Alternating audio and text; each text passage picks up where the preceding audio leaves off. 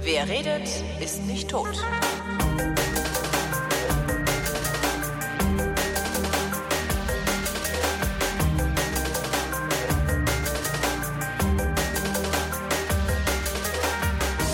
Ich rede mit Christoph Raffelt. Hier ist nämlich die fünfte Ausgabe der Weinflaschen. Guten Abend, Christoph. Guten Abend, Holgi.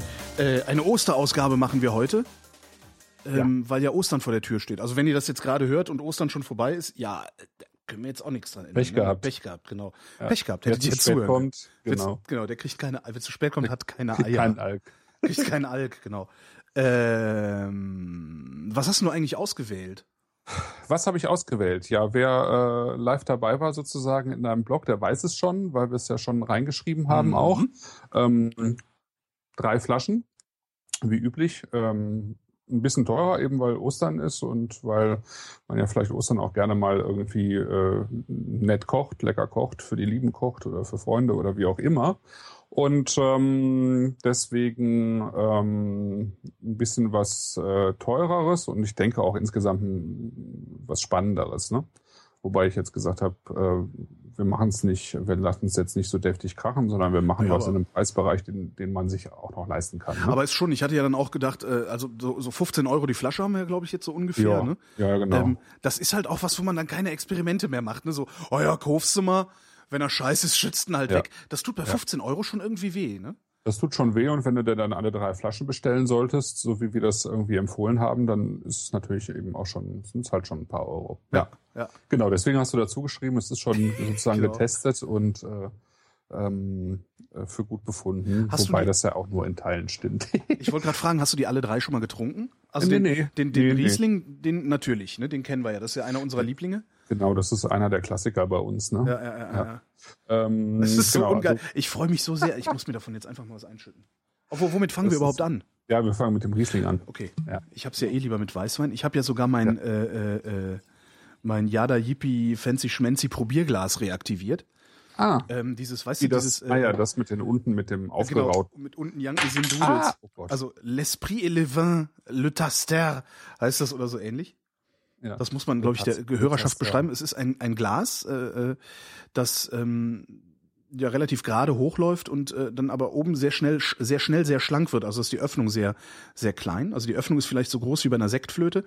Ähm, das Glas an sich ist aber locker so groß wie so ein, so ein Weißweinglas, also so vom Durchmesser her.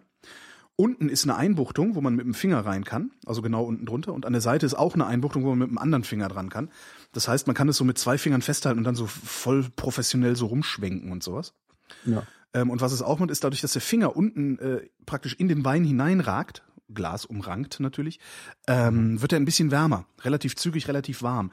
Und Ja. aus irgendeinem Voodoo-Grund hat dieses Glas, also die Glasgeometrie sorgt dafür, dass der Wein mindestens doppelt so intensiv riecht äh, wie in einem stinknormalen Glas. Also kann Ja. ich nur empfehlen, dieses Ding. Ist furchtbar teuer. Äh, Ich glaube, es kostet irgendwie 30 Euro oder sowas. Aber ist halt wirklich so ein Weinprobierglas, das man dann für den besonderen Anlass mal auspackt. Ähm, und, äh, äh, und ja, oder sich auf die Wunschliste schreibt und schenken lässt. Ja. Also eigentlich ein geiles Geschenk für jemanden, der Wein trinkt. Ja. Ja, jein. Also ich bin Nein? irgendwie, nö, ich, Also- ich finde, das ist so, Das ich glaube so ein bisschen, das war so der Prototyp für die äh, Glasserien, für die modernen Glasserien, worüber wir ja auch schon mal, glaube ich, irgendwann am Anfang gesprochen hatten, Mhm. die eine ähnliche äh, Glasform eigentlich verfolgen. Ne? Also das ist dieser äh, Kamineffekt, ne? Ja, ja. dass es unten breiter ist und dann eben äh, deutlich äh, zuläuft, so dass, dass, dass sich die Aromen eben unten so ein bisschen sammeln und dann konzentrierter nach oben gehen. Genau. Ähm, und das macht jetzt, ich sag mal, so ein, so ein Universalglas wie dieses Gabriel-Glas, aus dem ich probiere, oder die Salto-Gläser beispielsweise, die machen das letztlich auch. Ne? Nee, also das Ähm. ist, da ist nochmal ein himmelweiter Unterschied. Es ist nochmal ein himmelweiter Unterschied. Ich frage mich halt nur, ob das nicht auch zu viel ist. Also ich glaube ja, dass bei Ja. dem äh, Taster, Ja. ähm, Taster? dass die Le am Taster. Anfang, Le äh, Le Taster. Oder Taster, Ja, das Glas dass hier. die, äh, ich weiß nicht, ob sie es später noch gemacht haben, aber, aber am Anfang haben die, glaube ich, äh, das Glas ein bisschen ähm, aufgeraut unten, also Ach, irgendwie sandgestrahlt oder so, so dass sich die ähm, der Wein dann nochmal sozusagen über diesem sandgestrahlten nochmal ähm, auseinanderlegt sozusagen. Ne?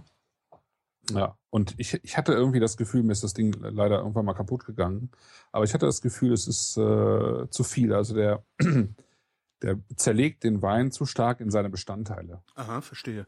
Aber schau mal, ne? Also ich finde es halt ganz Gläser interessant, weil ich, ich also meine, ja. mein, mein, meine Nase, also ist, ist ja gar nicht so gut ausgeprägt wie deine beispielsweise. Ähm, also ich, ich riech zwar ganz gut, aber ähm, es fällt mir halt wesentlich leichter mit diesem Probierglas, weil ich da irgendwie, ja, ja. es ist halt präsenter alles. Ja. Ja, ja, ja. Ich schütte mal gerade ein bisschen Ja, was ja, Wein in eine Karaffe. Dekantieren oder nicht dekantieren, Genau. war eine Frage in den Kommentaren. Ne?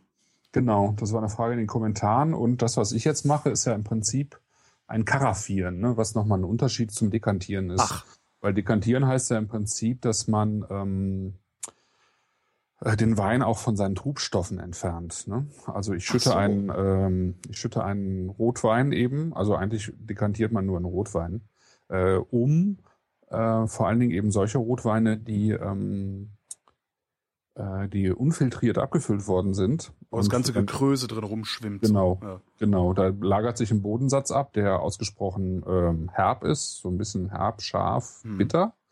Und wenn man den nachher im Wein hat, dann äh, hat man halt an dem Wein keinen großen Spaß mehr. ne? Äh, Das ist mir, das ist mir mal passiert. Äh, Es war eine sehr heilsame Lehre. Da habe ich äh, von meinem Bruder eine Flasche ziemlich guten Rotwein bekommen. Leoville Lascaz. Werde ich natürlich nie vergessen. Also ein sehr guter Bordeaux. Und ich war noch ziemlich unbedarft eigentlich am Anfang. Und habe den halt liegen gehabt im Regal und den dann zu irgendeinem Ereignis halt äh, rausgenommen, hingestellt. Dadurch haben sich natürlich die Trubstoffe aufgewirbelt und den dann ähm, schön verteilt in der Runde und ähm, äh, überall war dieses Sediment drin Ja. in den ganzen Gläsern und der Wein war halt bitter. Hättest ja. auch ein Bier holen können. Ne? Ich auch ein Bier holen Ja. können. Genau, scheiße. Echt scheiße. Ja, Hätte ich auch zu Aldi gehen können damals. Ja. Das war schon bitter und ich habe halt gedacht, ja, der ist irgendwie um oder was auch immer und dann aber ne, aus Schaden wird man klug. Das ist ähm, das ist dringend nötig. Ähm, also bei Weinen, die die äh, eben unfiltriert äh, abgefüllt wurden, das weiß man jetzt natürlich nicht äh, immer unbedingt. Manchmal Naja, steht's drauf, aber Kannst ja ausprobieren, also nimmst halt, dekantierst halt einfach jeden Rotwein, den du hast. Also ich, ich glaube, diese. ja, so diese, einfach ist es halt nicht. Wieso nicht? Nee, weil manche Rotweine das überhaupt nicht vertragen, dass sie dekantiert werden. Ach, Also je älter die Weine werden, desto weniger können die vertragen, dekantiert zu werden.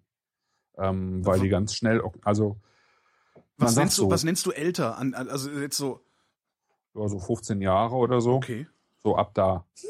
Ab da will man die nicht Ja, mehr in in die so Karaffe so umfüllen? etwa. Nee, nee, nee, würde ich nicht tun.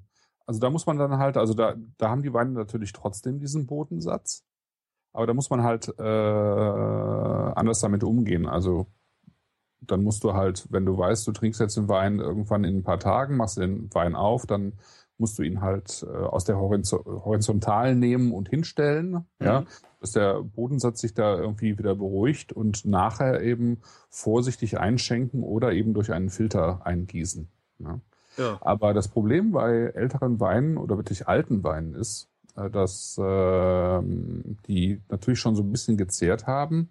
Und wenn die jetzt mit zu viel äh, Sauerstoff in Berührung kommen, was einem äh, jüngeren Wein äh, gut tut, ja, Mhm. Tut einem alten Wein, also wirklich einem Altwein, auf Weinen jetzt die so, also vor allen Dingen die so 30, 40, 50 Jahre auch sind oder älter, halt gar nicht gut, ne, im Zweifelsfall, sondern die äh, zerfallen dann einfach, bums. Die äh, schmecken dann ganz schnell eben, wie das äh, aus dem Essig besteht. Ja, ich hätte jetzt einfach mal, also, also das, was ich so an, an Rotwein im Normalbetrieb habe, äh, würde ich aber grundsätzlich, oh, die sind auch alle nicht 15 Jahre alt. Ja. Nö, nö, deswegen, das kannst du schon. Also ich habe halt, ich habe halt einen sehr fein, einen sehr, sehr feinmaschigen Trichter, äh, Trichter, ein sehr, sehr feinmaschiges kleines Sieb. Ja, ja. Ähm, musste ich auch lange nach suchen. Also die meisten Siebe sind viel zu grobmaschig, die man so kauft ähm, oder kriegt. Äh, und das hänge ich dann halt einfach über die Karaffe und schütte da bisher immer einfach meinen Wein drin rein und habe noch nie darüber nachgedacht, dass das falsch sein könnte, ehrlich gesagt. Mhm. Ja, wie gesagt, in den meisten Fällen, die wenigsten Menschen gehen ja mit solchen Altweinen auch um. Ja, Ich ja. denke mal, dass von uns die wenigsten damit in Berührung kommen. Aber wenn man wirklich alte Weine hat, dann äh, muss man aufpassen. Es sei denn, die haben halt äh, beispielsweise jetzt äh, alte Beeren auslesen oder sonst irgendwas. Das kannst du bestimmt auch nochmal äh, in die Karaffe schütten, weil die äh, irgendwie genügend Ich glaube, das sind Glycerine, die da ähm, für, den, für den Halt sorgen, sozusagen. Ähm, das geht schon. Aber also karaffieren dann, nicht dekantieren, sondern karaffieren. Apropos, Also karaffieren heißt, heißt eigentlich nur, äh, dass man eben einen Wein in eine Karaffe oder in einen Dekanter umschüttet, damit Mhm. er Sauerstoff ziehen kann, damit er mehr Oberfläche bekommt und sich dann eben schneller entwickeln kann. Wenn er in der Flasche ist, dann äh, hat er ja nur eine sehr kleine Oberfläche und in so einem in einer Karaffe oder in einem Dekanter halt eine deutlich größere. Ne? Ja. Und das führt halt dazu, dass sich der Wein, also dass sich die Weinaromen deutlich schneller entfalten. Sowas, was vielleicht im Laufe des Abends sowieso passieren würde, wenn man so einen Wein über einen längeren Zeitraum hinweg trinkt. Aber wenn man ihn so ein bisschen halt schön offen haben will, also ein Wein entwickelt sich ja wirklich über den Abend, äh, ein guter Wein wirklich ganz unterschiedlich. Ne?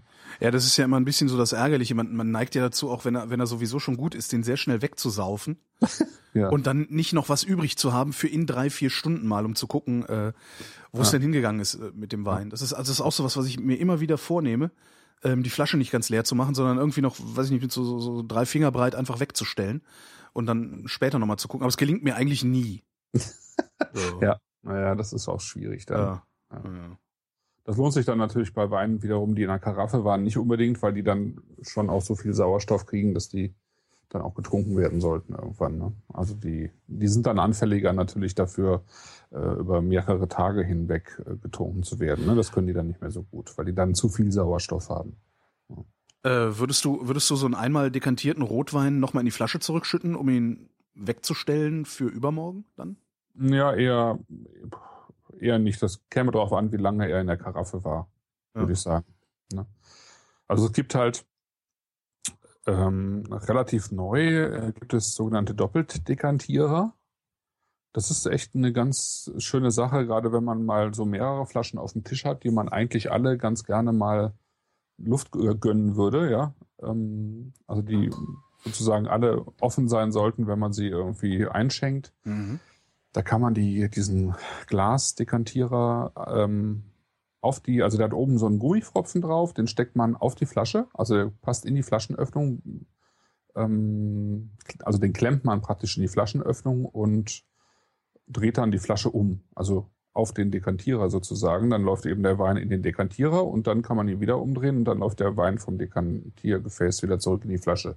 Aha. Und dann kriegt er natürlich einmal ordentlich Luft, der Wein. Ja. Oder zweimal Und sozusagen. reicht, reicht ihm das denn dann? Ja, äh, im Normalfall würde ich sagen, ja. ja also das gibt, gibt schon deutlich, äh, deutlich, ähm, einen deutlichen Unterschied. Also ich hätte gedacht, der müsste auch über einen längeren Zeitraum dann mit äh, Sauerstoff in Berührung kommen.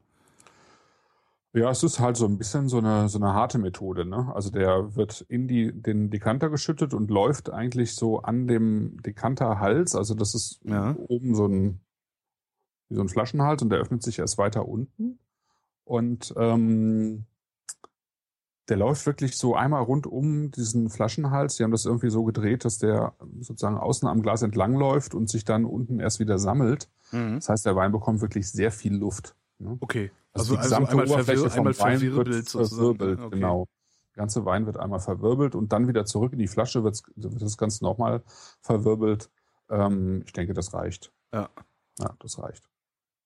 Und, das Und? Interessante ist halt, und äh, äh, das macht nicht nur Sinn bei Rotwein, es macht auch Sinn bei vielen Weißweinen. Zum Beispiel würde ich das jetzt behaupten bei diesem Riesling, den wir hier vor uns haben. Mhm. Sieversheimer Riesling vom Porphyr 2011 von äh, Wagner Stempel. Das ist auch so ein Weingut, Wagner Stempel, von denen ich alles blind kaufe.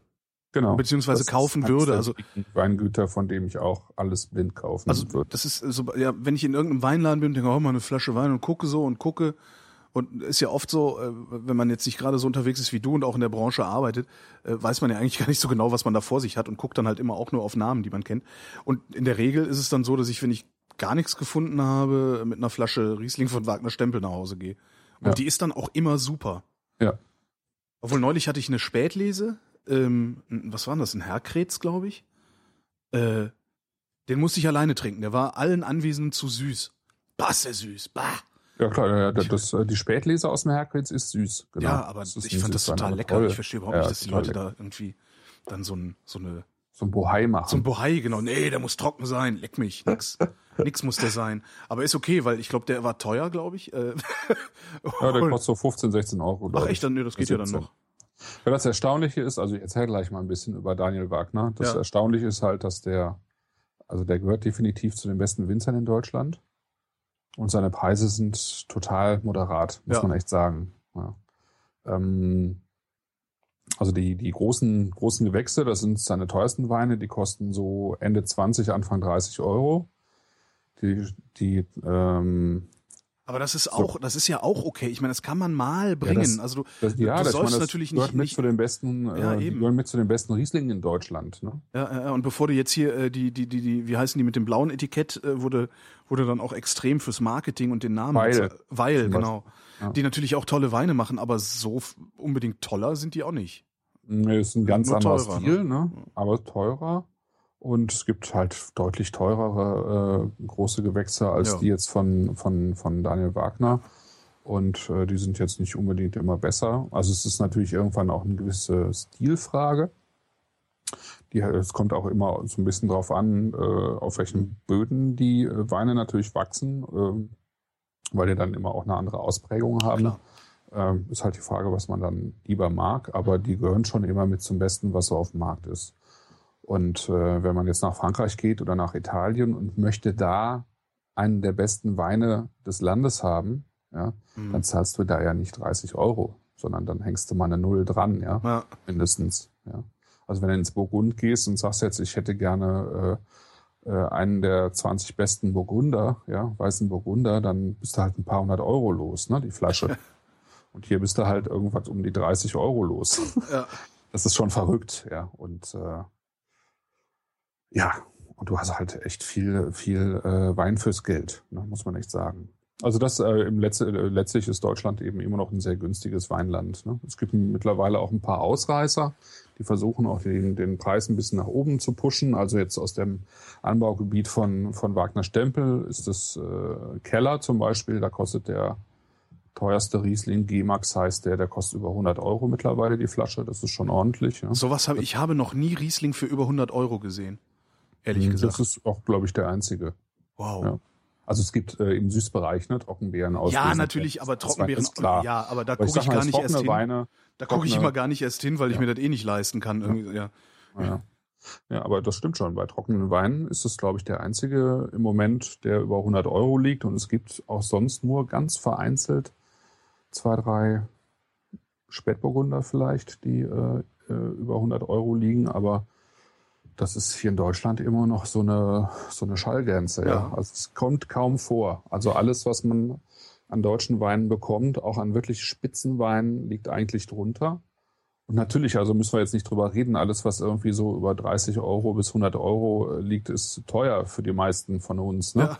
Äh, aber äh, es ist halt im Vergleich zu anderen Ländern, jetzt auch, sagen wir, Kalifornien oder, oder was auch immer, ist es halt wirklich günstig. Aber ich finde auch trotzdem, also auch, auch, auch wenn, auch wenn irgendwie eine, eine Flasche Wein für 40, 50 Euro echt brutal viel Geld ist, mhm. äh, wenn man, wenn man eine ordentliche hat, also wenn man, weiß ich nicht, einen Weinhändler hat, dem man vertrauen kann, der sagt, hier nimm das mit, das ist echt der Knüller und es kostet zwar 45 Euro die Flasche, das Ding vergisst du auch nicht so schnell. Das ist ein bisschen ja. wie teuer essen gehen, finde ich. Mhm. Mhm. Also du kannst halt total viel so äh, durchschnittlich und auch überdurchschnittlich essen gehen, aber letztendlich erinnerst du dich eigentlich gar nicht so sehr daran, wie es war. Aber ja. wenn du einmal in einen richtig teuren Laden gehst und was wirklich sehr, sehr Geiles gegessen hast, äh, wo es dir zwar wehgetan hat, das zu bezahlen, ähm, da, da erinnerst mhm. du dich halt ewig dran. Und das finde ich immer ein ganz wichtiges Argument dabei. Ähm, was ich ja gerne mal wüsste, ist, ist die, die, der, der Abstand zwischen, also der Abstand zwischen einem, einem 15 oder einem 10 und einem 30 Euro Wein, den schmeckt man. Schmeckt man den Abstand zwischen einem 50 und einem 80 Euro Wein? Oder wird's da ähm, so fein und filigran, dass wirklich nee, nur noch Experten das also das ist, das ist wirklich, ähm, ich glaube auch, dass du den Abstand zwischen einem 50 und einem 500 Euro Wein nicht unbedingt wahrnimmst, wenn du nicht wirklich in der Materie bist. Mhm.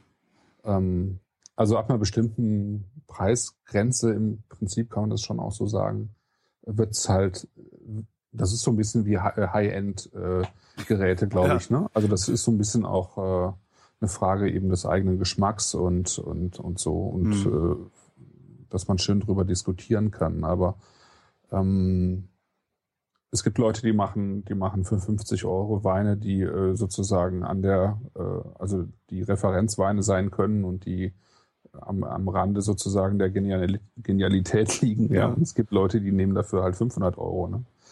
Ähm, das ist, äh, nee, das, das kann man glaube ich nicht sagen. Also das ist echt schwierig.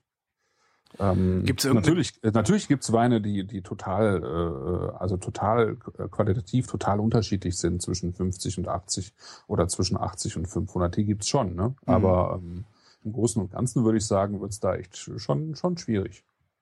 Also, um noch mal ganz kurz zu sagen, äh, mir fällt jetzt ein, beispielsweise Chateau Pontet-Canet, äh, ein Burgunder, äh, Quatsch, Entschuldigung, Bordeaux-Weingut ähm, aus dem Pauillac. Das ist so der kleine Bereich, wo die meisten wirklich guten Weingüter im Bordeaux stehen, also Lafitte Rothschild, Mouton Rothschild, Latour zum Beispiel, ja.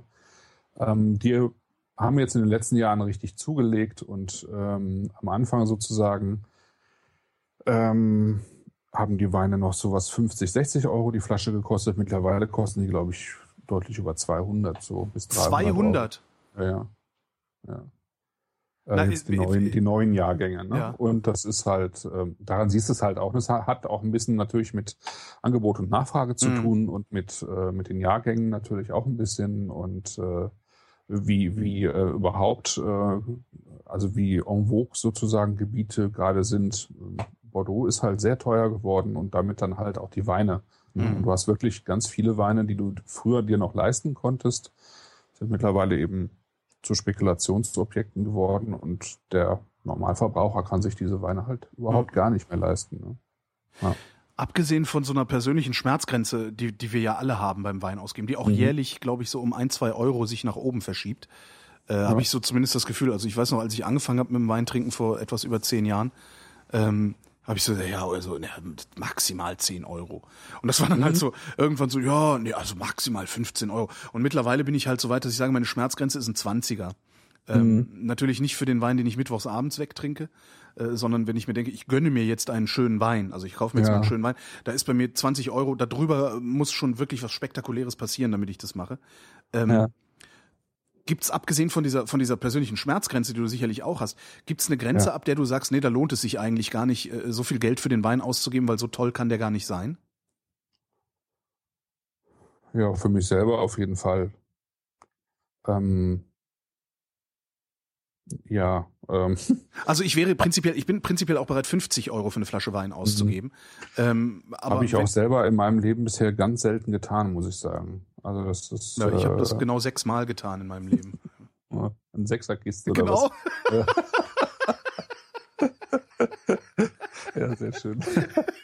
Nee, ich habe es schon ein paar Mal häufiger getan, aber ich beschäftige mich natürlich noch mal irgendwie anders mit der Materie. Ja, natürlich. Ja, ja.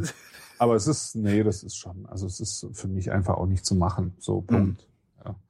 Und, ähm, und ich vermisse da auch nichts. Ja. ja.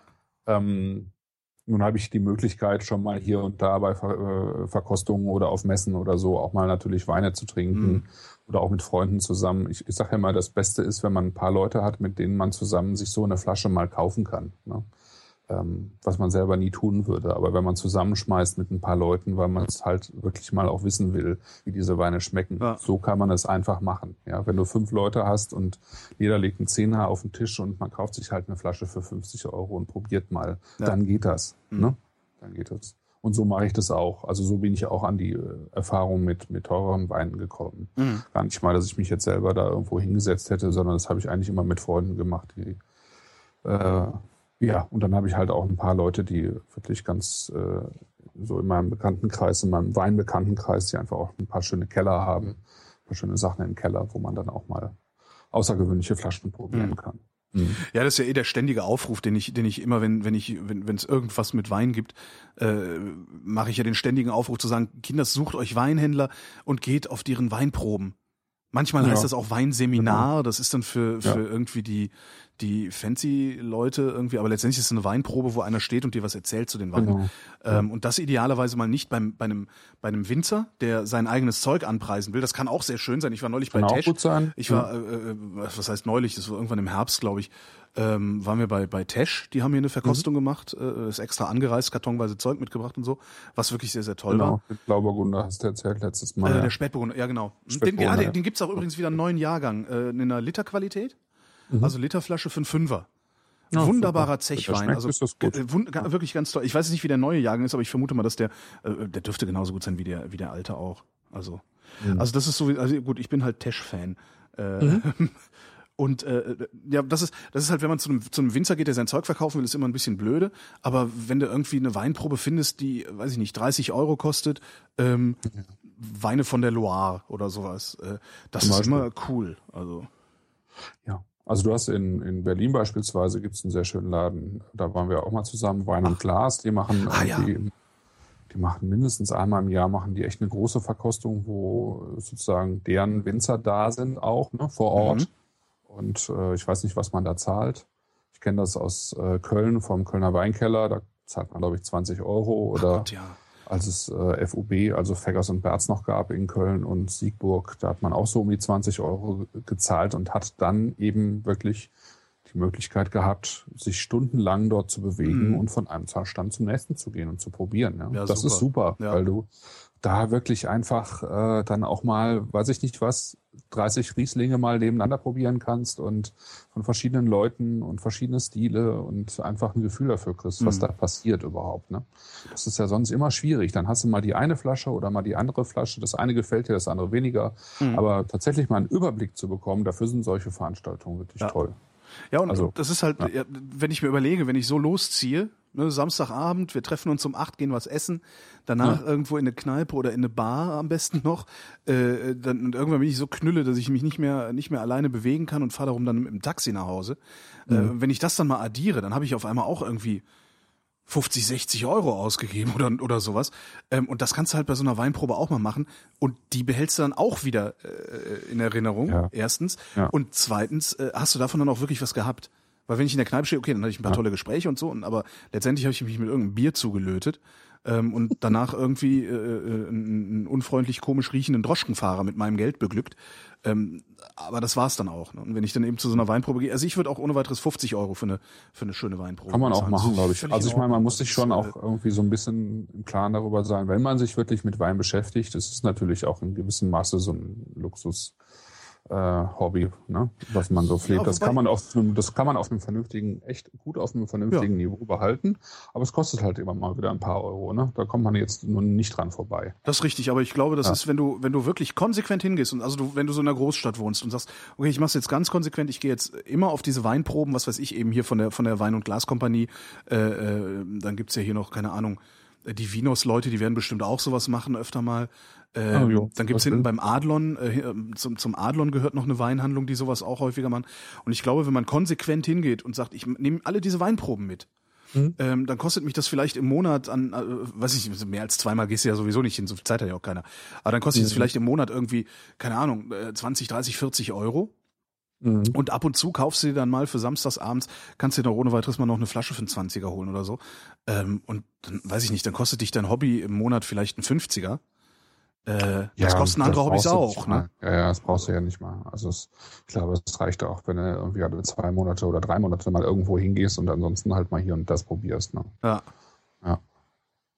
Ja, und wie gesagt, ich habe über solche äh, Proben, weil ich dann eben auch häufiger da war, einfach auch ein paar Leute kennengelernt, die mhm. ich sonst nicht kennengelernt hätte. Das kommt vielleicht im Zweifelsfall noch dazu, wenn man sich irgendwie häufiger mal über den Weg läuft und äh, ja, sich dann mal traut, jemanden anzusprechen im Zweifelsfall, dann kommt man vielleicht mal zu einer Weinrunde, ja, mhm. die äh, echt, äh, also wenn, wenn man sich fürs Thema interessiert, echt nett sein kann. Ja.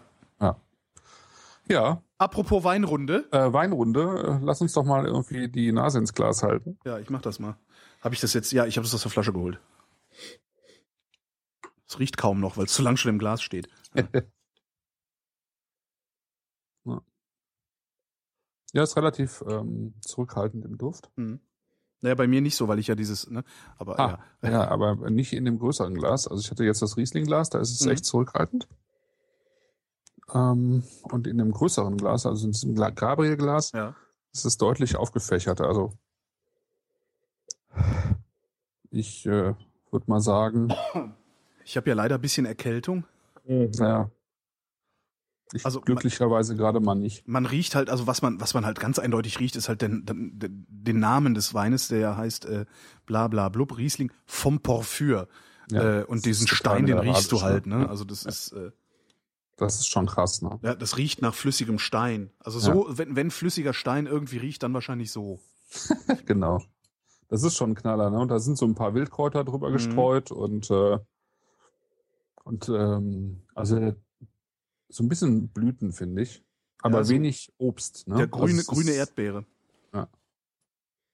Also es ist jetzt nicht so, also Riesling entwickelt sich ja so unterschiedlich, Mhm. aber manchmal hast du halt irgendwie spezielle, weiß ich nicht, Apfelnoten oder Limettennoten oder vor allen Dingen gerne auch mal so Steinobst, ne? Pfirsich, Mhm. Aprikosen und so weiter. Ich finde das jetzt in der Nase sehr zurückhaltend. Ja.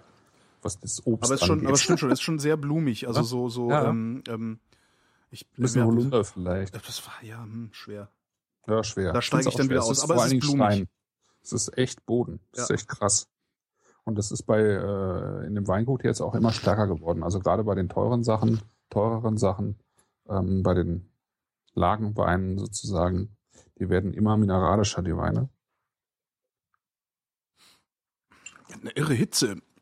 Obwohl der jetzt wirklich eine halbe Stunde im Glas schon gestanden hat, fast.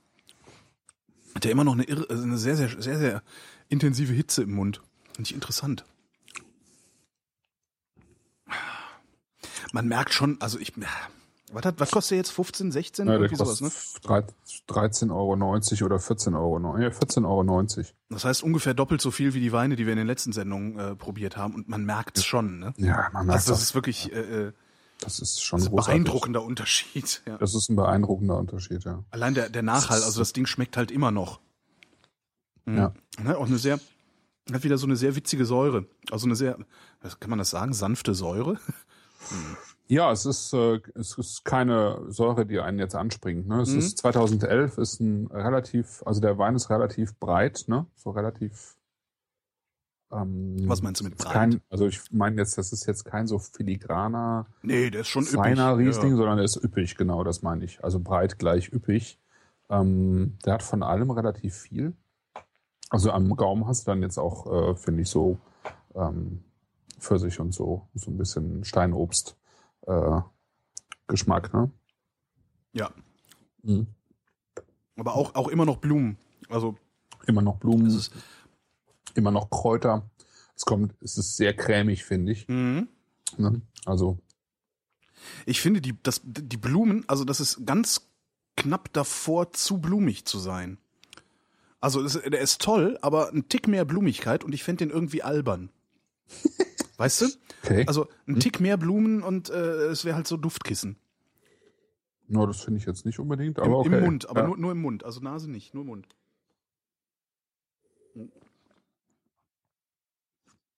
Mhm. Aber was weiß ich denn schon? Super. Mhm. Ach Mann. Ja, das ist so der Wein, deswegen habe ich ihn auch mal reingenommen jetzt. Ähm, wir haben ja jetzt bisher über so im Wesentlichen über einfache, einfachere Gutsweine gesprochen. Ja.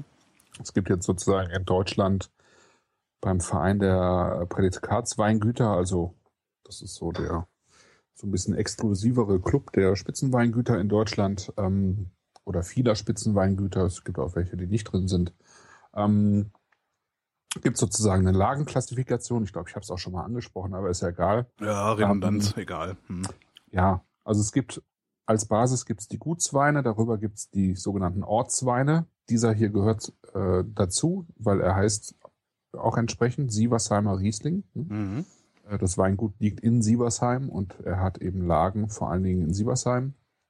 Und über diesen äh, Ortslagen gibt es dann eben noch die äh, Einzellagenweine. Äh, und die sind normalerweise dann eben bei diesen Weingütern die sogenannten großen Gewächse. Mhm. Ähm, in Rheinhessen vor allen Dingen eben für Riesling. Ja, Und äh, bei ihm heißen die Sieversheimer Herkries und Sieversheimer Höllberg. Das sind die beiden großen Gewächse, die er hat. Und ähm, darunter hat er eben beim Riesling oder auch bei anderen ähm, Sorten hat er eben diesen sogenannten Sieversheimer. Sieversheimer Riesling, Sieversheimer Weißburgunder, Sieversheimer Silvaner gibt's Mhm. bei ihm. Und ähm, ich weiß gar nicht, wann ich zum ersten Mal diesen Riesling, früher hieß der Riesling vom Porphyr einfach nur, da fehlte das Sieversheimer. Das ah, das ist derselbe. Ah, ja, okay, ja, ja, okay, das ist okay. derselbe. Das ist jetzt erst vor zwei, drei Jahren, glaube ich, dazugekommen, wenn Verstehe. überhaupt vor drei Jahren schon, weil eben äh, das jetzt ein sogenannter Ortswein ist. Okay. In- Mhm. Innerhalb dieser äh, Klassifizierung vom VDP, die wollen das halt so ein bisschen haben wie im Burgund, da ist das so ein bisschen ähnlich. Da gibt's ja auch den normalen Burgunder, dann gibt's die sogenannten Village-Lagen, also eben auch die Ortslagen und dann gibt's die die äh, Premier- und Grand Cru-Lagen. Mhm. Also ihr habt sozusagen die oberste, sozusagen die Elite dann nochmal in zwei äh, Bereiche unterteilt, weil es einfach da auch viel mehr gibt. Mhm. Äh, klein parzellierter ist irgendwie so als bei uns.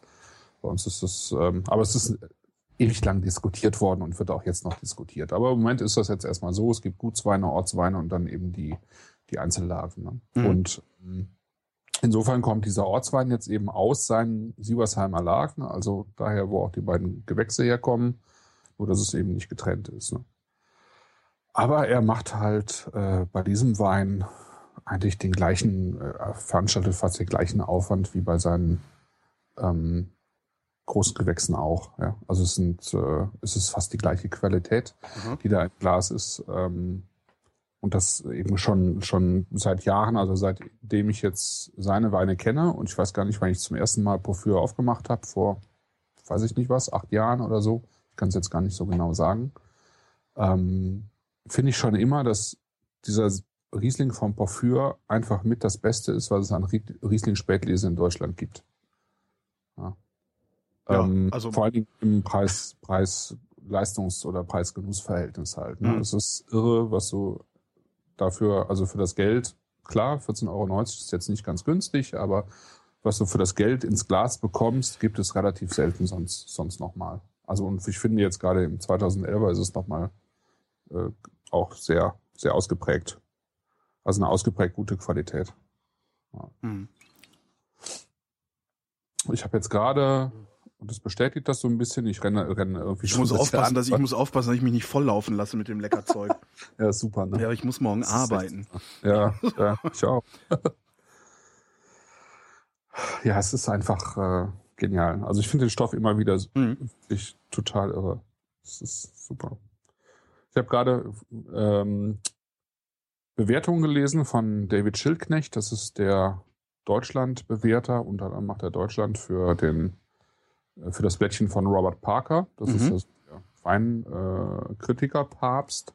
Und er hat ja auch für bestimmte Bereiche so seine Leute, Sachen, die er eben nicht selber macht. Er selber macht nur noch relativ wenig, so Bordeaux und ähm, Rhone macht er immer selber. Also Also den ganz teuren. Scheiß. Ja?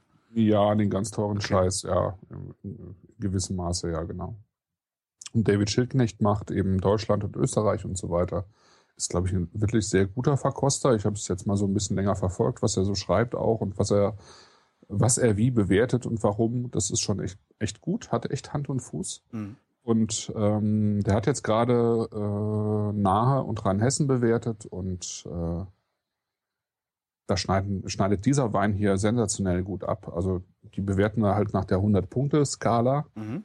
Und ich sag mal so, alles, was über 90 ist, also so ab 91 ist schon echt gut. Ne? Und das geht dann halt sozusagen hin bis zur relativen Perfektion von 100 von 100 Punkten. Das gibt's schon echt selten. Kommt aber auch ab und zu vor. Und äh, es gab einen Wein in Rheinhessen, also einen trockenen Riesling, der 96 Punkte bekommen hat. Das war, glaube ich, die Aulerde von Wittmann. Das ist auch so einer der Spitzenwinzer in Rheinhessen.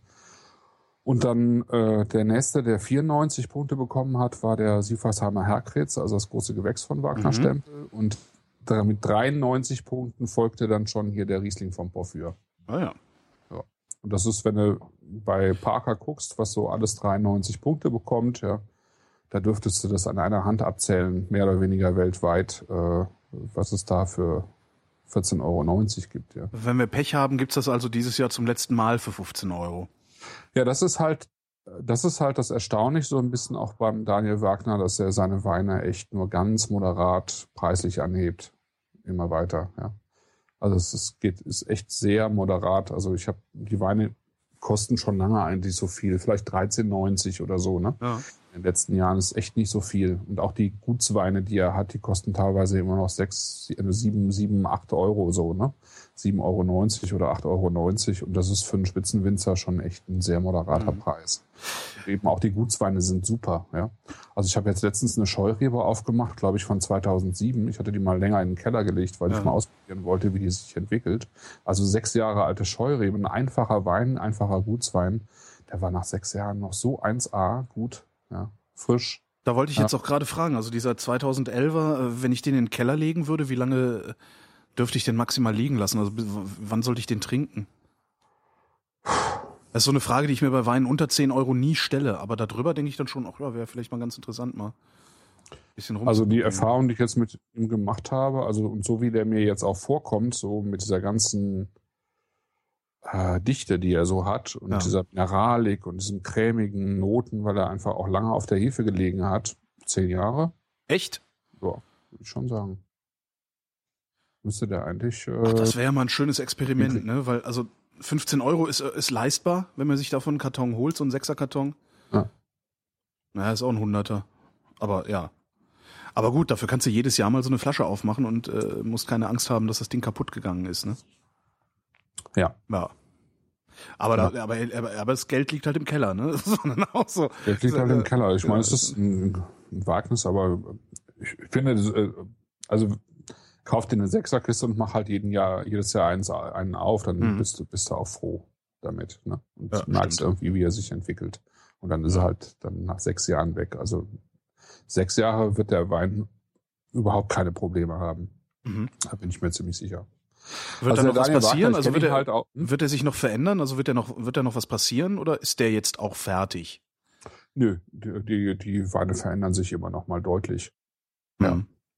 Ja, ja die verändern sich nochmal deutlich. Also alle Weine verändern sich noch, noch mal im Laufe der Zeit, manche halt negativ und manche positiv, je nachdem, wie sie auch angelegt sind. Mhm. Manche vertragen einfach Lagerung auch nicht, ne? die sind auf Frischtrinken angelegt. Aber äh, so ein Wein, der wird noch mal also was im Laufe der Zeit passiert, normalerweise ist so, dass die Primärfrucht, also die reine fette Frucht, die so im Vordergrund steht, mhm dass die deutlich nach hinten geht und so ein bisschen mehr Platz macht eben für das, was hier sowieso schon relativ stark ist, nämlich dieses mineralische mhm. und ähm, so dieses Kräut, also diese Kräutergewürz-Mineralik irgendwie so, ne? Äh, das Steinige und so weiter. Das wird nochmal so ein bisschen weiter nach vorne kommen. Mhm. Ähm, Süße baut sich äh, immer noch mal so ein bisschen ab. Also der hat jetzt so 5, 5 6 Gramm Restzucker ähm, hat er noch hinten dran, wahrscheinlich bei ähnlichem Säuregehalt, so dass das so eine, so eine Waage hat etwa. Also es ist so ein bisschen süßer, als es normalerweise der, der Stil ist, würde ich sagen, bei dem Wein. Mhm. So ein Ticken süßer. Könnte aber eben daran äh, liegen, dass er den Wein, also wie immer, spontan vergoren hat. Ach, der ist ähm, spontan vergoren? Der ist spontan vergoren, ah, ja. ja. Und am Anfang, äh, als ich den ersten, die ersten zwei Jahrgänge kennengelernt habe, hat er auch noch richtig gestunken nach Spontanvergärung, ja. äh, sodass äh, ich, ich äh, Mühe hatte, den sozusagen bei Leuten auf den Tisch zu stellen, weil die alle meinten, der wäre nicht gut, der Wein. Ja. Das war schon, ja, das kommt ja, kommt ja schnell. Ne? Ja. Also es ist ja manchmal auch echt, äh, musste echt sich erstmal durchbeißen durch diese Note, ne? Weil beim Urbanshof gab es ja, ja, gab's ja, auch früher so ausgeprägt. Ne? Ähm, das hat er ja gar nicht mehr eigentlich. Aber es ist spontan vergoren und äh, ich könnte mir vorstellen, dass er halt, äh, dass er halt irgendwann aufgehört hat zu gären und dann eben noch fünf, sechs Gramm Restzucker übrig waren. Mhm. Ne? Also wenn er nicht nachgeimpft hat sozusagen, also wenn er nicht nochmal Hefen hinterhergeworfen hat, das kann man ja auch machen, erstmal spontan angären und dann halt nochmal Zuchthäfen hinterher, damit er dann auch sozusagen bis zum Ende gärt. Wenn er das nicht getan hat, dann ist er halt bei 5, 6 Gramm gestoppt. Mhm. Weil die Hefen halt nicht mehr wollten. Das kann halt passieren. Und wenn man es halt mit, dem, mit der Spontanvergärung ernst meint, dann lässt man den Wein halt auch so, wie er, wie er ist. Ne? Also ja. so, wie er sich halt entwickelt. Feierabend. Ja. Jo. Und der ist ausgebaut in, ähm, in großen Stückfässern, also die haben irgendwie so ein paar hundert Liter oder tausend Liter, ich weiß jetzt gar nicht genau. Stückfass? Ja, Stück, Stückfass, Doppelstückfass, das sind so alte ähm, Maßeinheiten für, äh, für Weine.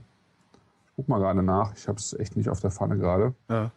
Ähm, was so ein Doppelstück, ich meine, er hätte Doppelstücke im Keller stehen. Wie, äh, sind die denn dann so mannshoch oder? äh, Ja, mit, also mit, mit, mit Träger sozusagen sind die, sind die so mannshoch. Ah. Ein bisschen, bisschen größer dann, ja. Gucken. Also schon 1000 Liter dann oder sowas, ne? Ist ja süß. Was? Winzersprache.de. Winzersprache.de, auch schön. Ja. Winzersprache.de. Sehr witzig. Äh, da ist es völlig unübersichtlich. Guck mal gerade bei Weinplus. da sollte es drinstehen. Die haben ein gutes Glossar. Ähm, ja, es ist jedenfalls im Holz ausgebaut. Ne? Mhm. Aber es ist halt jetzt kein Holz, das man schmecken würde. Ja. So soll es auch überhaupt nicht sein. Also es ist kein Barrikfass oder so. Wir haben ja letztes Mal drüber gesprochen, so über verschiedene äh, Ausbauarten. Also es ist kein Fass, äh, wo man auch nur irgendwas vom Holz schmecken soll, sondern es ist ein Fass, was dazu dient, dass der Wein äh, sich ein bisschen, äh, also dass der Wein ein bisschen Luft kriegt. Ne? Mhm. Ja. Äh, Fasstypen. Das Fassmaß drei Stück hat 3600 Liter, das Doppelstück 2400 und das Das Stück, normale Stück 1200 Ja. und das Halbstück 600 und so weiter. Halbstück. Halbstück. Schon deine ich Mutter ist mal, ein Halbstück. Sehr schön. Gefällt mir. schätze mal, die haben, der hat, glaube ich, Stücke und Doppelstückfässer Mhm. im, äh, im Keller stehen. Ja. Kann der die eigentlich, äh, ich meine, das hätte ich dich auch schon mal gefragt, aber ich weiß die Antwort nicht mehr. Kann der die beliebig oft verwenden oder nehmen die irgendwann irgendwie Geschmack an und sind nicht mehr brauchbar? Äh, nee, der kann die beliebig oft verwenden. Ne? Das ist, äh, ja, die sind auch teilweise Jahrzehnte alt teilweise. Mhm. Ne? Also irgendwann kann es halt sein, dass sie kaputt gehen oder also Altersschwäche sterben sozusagen. Aber wenn man die vernünftig behandelt, also die müssen halt immer sauer sein, äh, die, die dürfen nie austrocknen. Äh, Mhm. Das macht sie halt kaputt.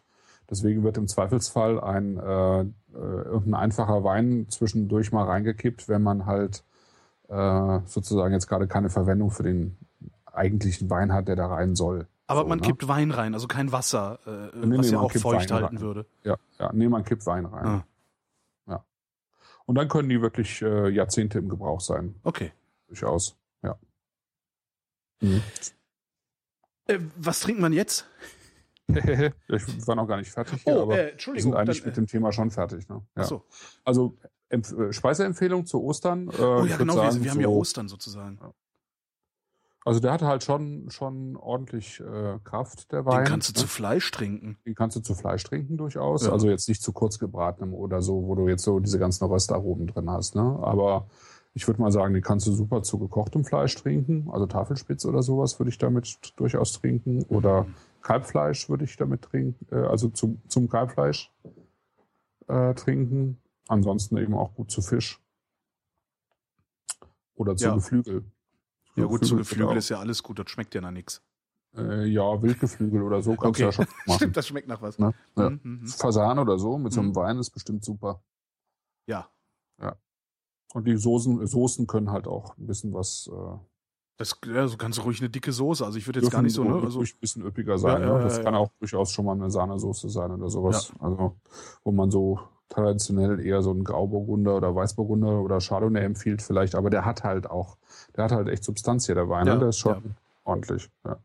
ja, wir können ja nachher nochmal drauf zurückkommen. Wir haben ja noch was in, in der Karaffe, ne? genau.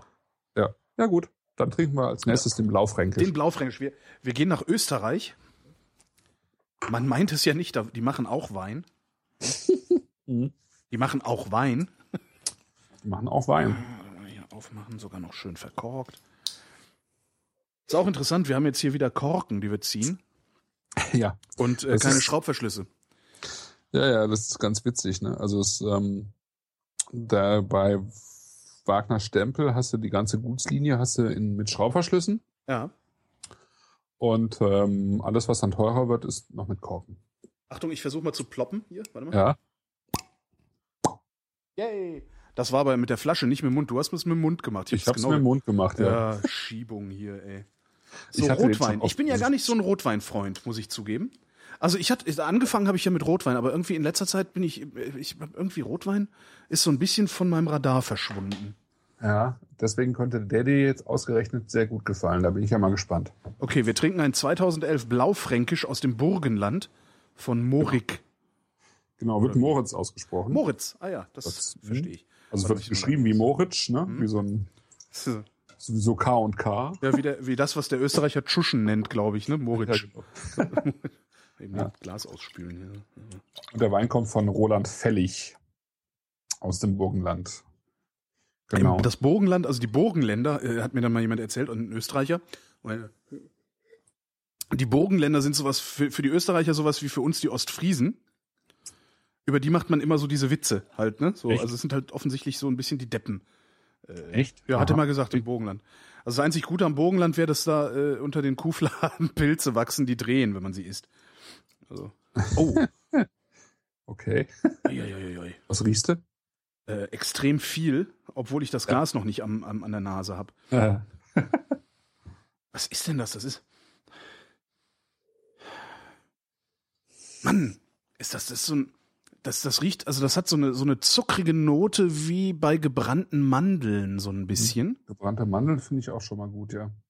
Ne, aber, aber jetzt nicht, ja. nicht mandelig, sondern nur die zuckrige Note, die die Mandeln Ja, haben. ja, das also, Gebrannte also dabei. dieser Zuckergeruch, den, also dieser Stand, wo es die Liebesäpfel gibt und die gebrannten Mandeln und die, die, die, die, die, die Schokobananen und so, äh, so wie dieser Stand riecht, der riecht ja immer so sehr, sehr süß und, und, und, und dicht. Hm. Ja. Ein bisschen warten hier, ein bisschen, so ein bisschen schwenken, ob da noch was passiert. Also da passiert noch was. Ähm, boah, Mhm. Äh, Kirsche. Jo. Oh, aber so richtig Kirsche. So Sauerkirsche. Geile Kirsche, ne? Sauerkirsche, so schwarze Kirsche. Ich mag ja so keine richtig- Sauerkirschen, aber äh, der Geruch ist einzig, das ist Wahnsinn. Dann ist da noch so was Äh, was, was Vanilliges bei ja. ohne Holz, ne? Also es Ja. ist auch kein Holz, ist auch, äh, er ist schon im Holzfass ausgebaut, aber in großen Holzfässern. Also das ist jetzt kein, kein Barrikwein oder so, überhaupt Mhm. nicht. Ganz hinten noch ein bisschen Leder. Jo. Nee, nicht ein bisschen, viel Leder. Sehr gut. Und dann überhaupt noch so dunkle. Also der Wein ist sehr, Sehr. so violett dunkel, ja, ne? ja, ja, irre Farbe. Ja. Ja. Das ist wirklich Übrigens auch extrem. spontan vergoren. Mhm. Sind alle drei sind spontan vergoren heute Abend. Ah, super, dann Super, ist da so ein also- bisschen Graphit dabei, so ein bisschen Bleistift, ne? Bleistift? Ja. Ja. Ja.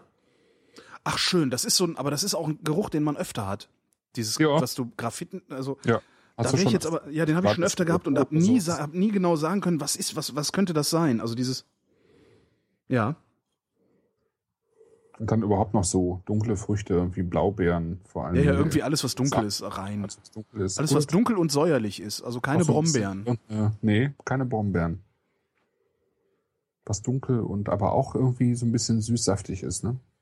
Ja, aber nicht, nicht süß im Sinne von Brombeersüß. Ne? Also, es ist Nee. so, also, auch keine Süßkirschen, auch nicht Erdbeer oder irgendwie sowas. Nee, nee, so nee, gar nicht. keine- Ne? So Erdbeer-Himbeer ist null. Nee, nee, nee. So. Das Also eher noch so ein bisschen was Würziges. Ja. Aber auch nicht so viel. Ah, super. Der ist echt Probier. super. Also auch, ich finde auch gerade das Ledrige, ich mag ja sowas, ich mag ja Stinker. Mhm. Hm?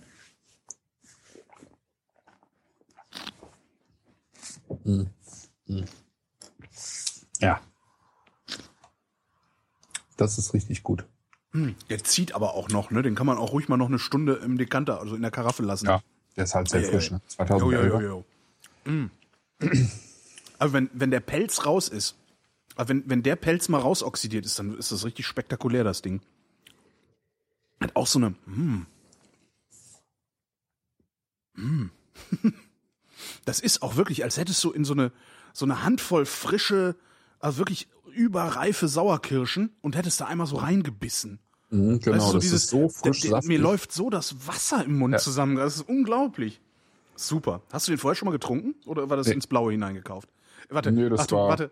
Ins Blaufränkische hineingekauft? Köstlich. Warte mal, ich Super. habe hier sogar einen Applaus. Leider ist die Jingle-Maschine runtergefahren. Naja. Schade. Ja, ist Kein- doof, ja. Kein Applaus. Nee, nee, ich könnte jetzt höchstens nochmal. Achtung, ins, ins, äh, warte, ich, ich sehe nichts. Ich habe die Brille aus, damit ich die nicht immer gegens Glas knalle.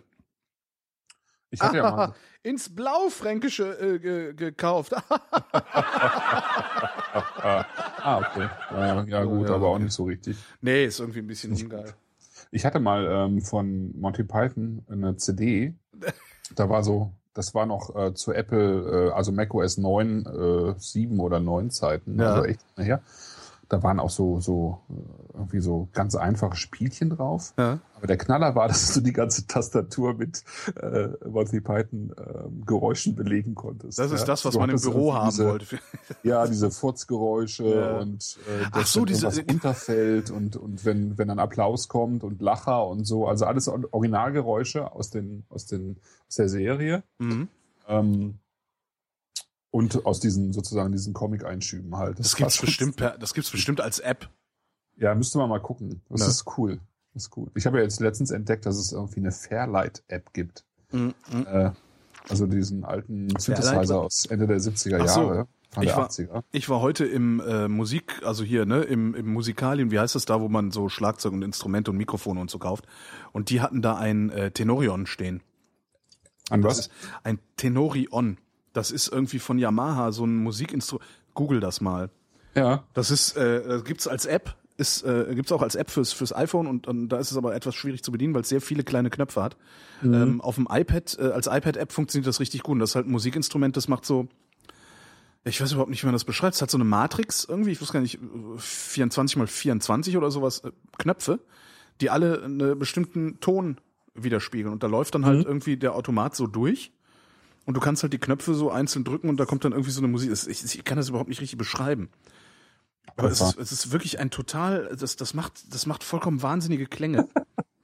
Ja, das hat der Fairlight auch gemacht. Und das war irgendwie ein revolutionäres Teil. Also der hatte Ende der 70er, hatte der, ähm, hatte der schon einen ähm, Monitor mit Touchscreen, ja. Ja. Und du konntest da irgendwie die sozusagen diese Phasen verschieben, ja. Also Mhm. über den Touchscreen konntest du die, die Wellen äh, verschieben, hatte dann halt ein äh, Keyboard mit dabei und auch ein Aufnahmegerät. Und du konntest Ende der 70er mit dem Ding schon äh, über das Aufnahme, also über das Mikrofon irgendwelche Geräusche aufnehmen und die dann direkt einspielen und dann eben verfremden.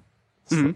Total irre. Und muss mal, muss mal bei YouTube gucken. Es gibt irgendwie ein Originalvideo aus dem BBC, wie der, der Typ das halt 79 oder so vorstellt. Das ist Ja. echt witzig. Hier, Tenorion.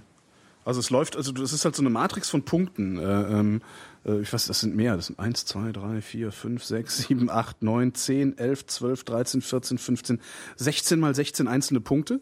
Und der Computer läuft halt so von links nach rechts. Und du kannst halt, jeder Punkt hat halt einen, einen entsprechenden Ton. Ähm, also dann so hier. Ne? Ja. So, und du kannst halt einzelne Punkte einschalten. Und darüber, der Computer läuft dann darüber und es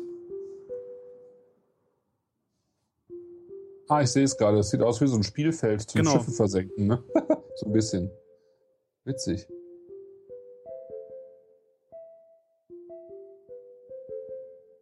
Und so macht das dann halt Melodien. Okay. Also jetzt leider ein bisschen leise hier gerade. Ähm, Also es ist total, total klasse. Und damit kann man, wenn man das, wenn man das wirklich beherrscht, also das hat mehrere Layer, die du übereinander legen kannst, wo du dann immer äh, ja, so komische Töne und was weiß ich was für Geräusche erzeugen kannst. Und wenn man das beherrscht, kann man dann unfassbar schöne Musik machen. Also sehr, sehr sphärisch alles und so. Also ich bin total begeistert von. Es ist Ja, auch, ich glaube, es ist die teuerste App, die ich mir je gekauft habe. Irgendwie 16 Euro gekostet. Ja, diese Fairlight kostet auch irgendwie relativ viel Geld, aber es ist, das war äh, lange Zeit der teuerste Synthesizer, den man sich überhaupt dahinstellen konnte. Und jetzt kostet die App irgendwie mit sämtlichen Sounds und der Möglichkeit halt selber auch weiter zu, zu mixen. Irgendwie, ich weiß gar nicht, jetzt Ah. 30 oder 40 Euro ist schon Und das Tenorion als Hardware, also es ist dann halt so ein Kästchen, was du vor dir hast, womit du spielen kannst.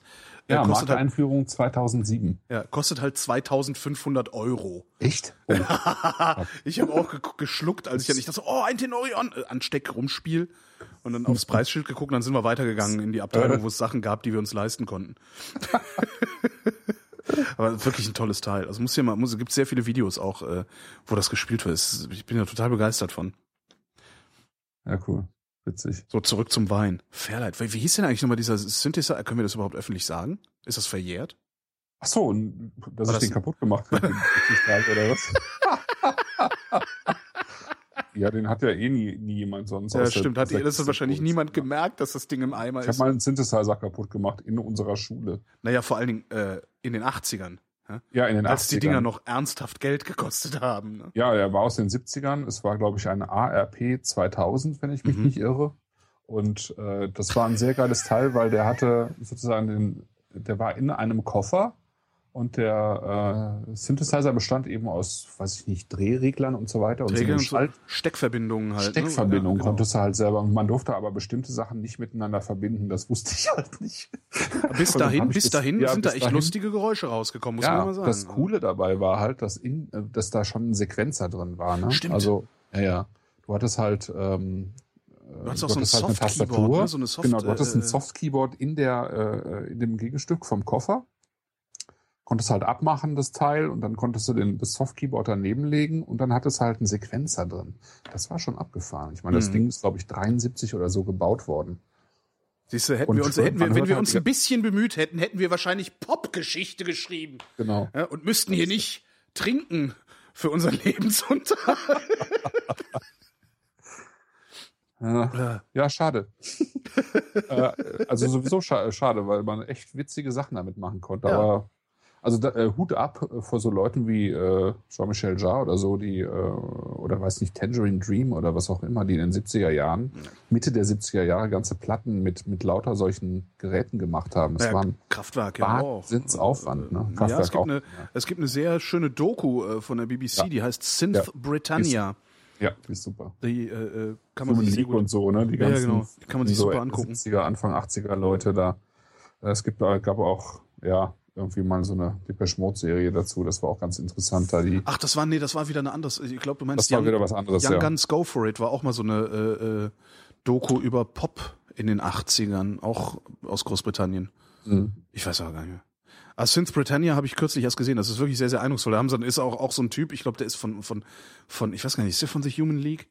Der hat dann irgendwann sich auf Ebay den Original-Vocoder, äh, den, also den Original-Autobahn-Vocoder von Kraftwerk auf Ebay ersteigert und der steht da dann rum. Echt? Und sie filmen den so ab und da gibt es einen, da gibt es den coolsten Schalter, den ich je an irgendeinem Gerät gesehen habe.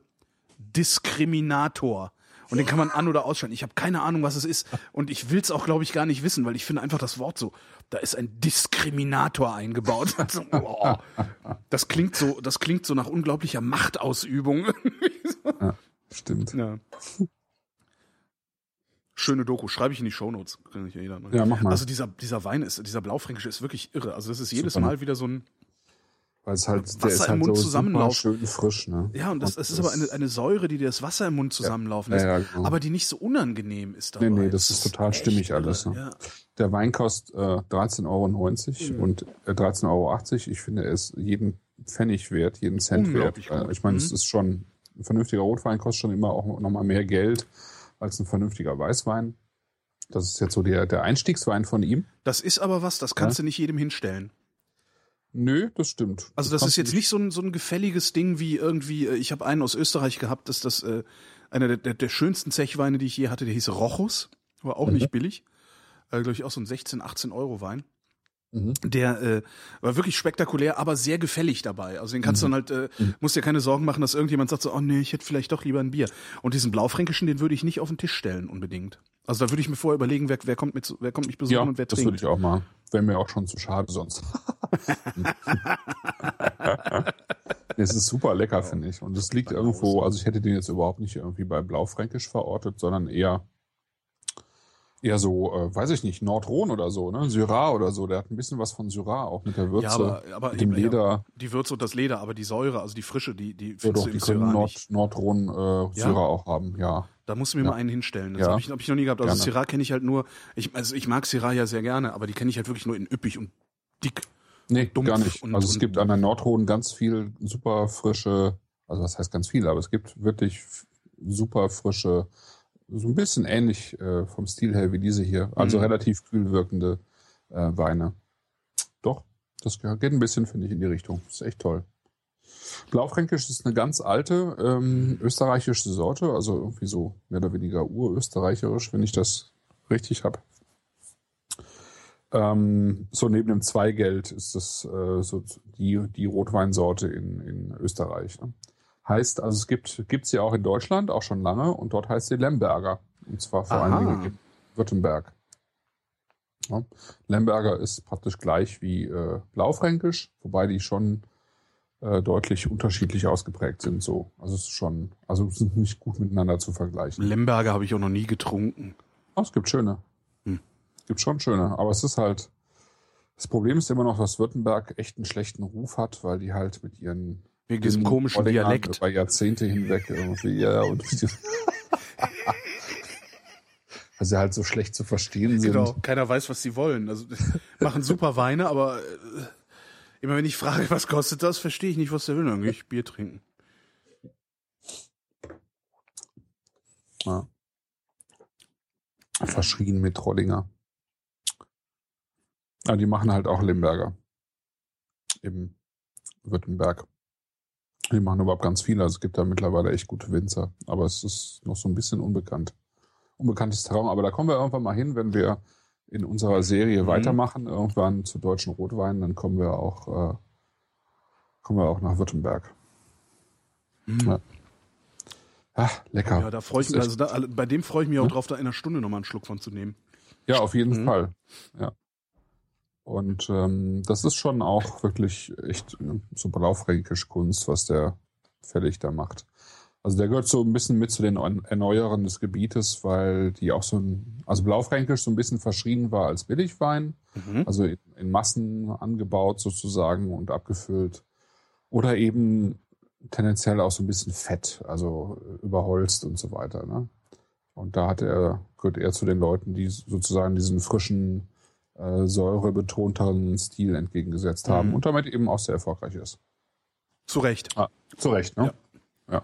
Das, ist schon, das ist auch schon wirklich was Besonderes. Also es ist halt jetzt nicht so ein Rotwein, wie man ihn häufig trinkt. Finde Mhm. ich auch. Und da, da merkt man schon bei den beiden Weinen jetzt, die sind halt etwa doppelt so teuer wie die Weine, die wir vorher hatten. Ja. Ähm, das ist schon einfach ein anderes Niveau. Ja, bei den Weinen vorher ist es halt, wo ich auch dachte, oh ja, ist ja ganz lecker, da kannst du ja noch ein Glas von trinken.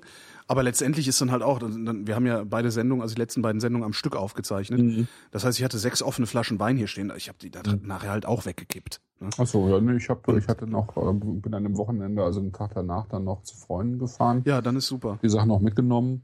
Und da waren ja auch schöne Weine dabei, also gar keine Ja, Frage. Ne? Also es waren echt ein paar richtig gute Weine dabei, die, also gerade was so Preis- Preis-Leistungs-Verhältnis Ja. angeht.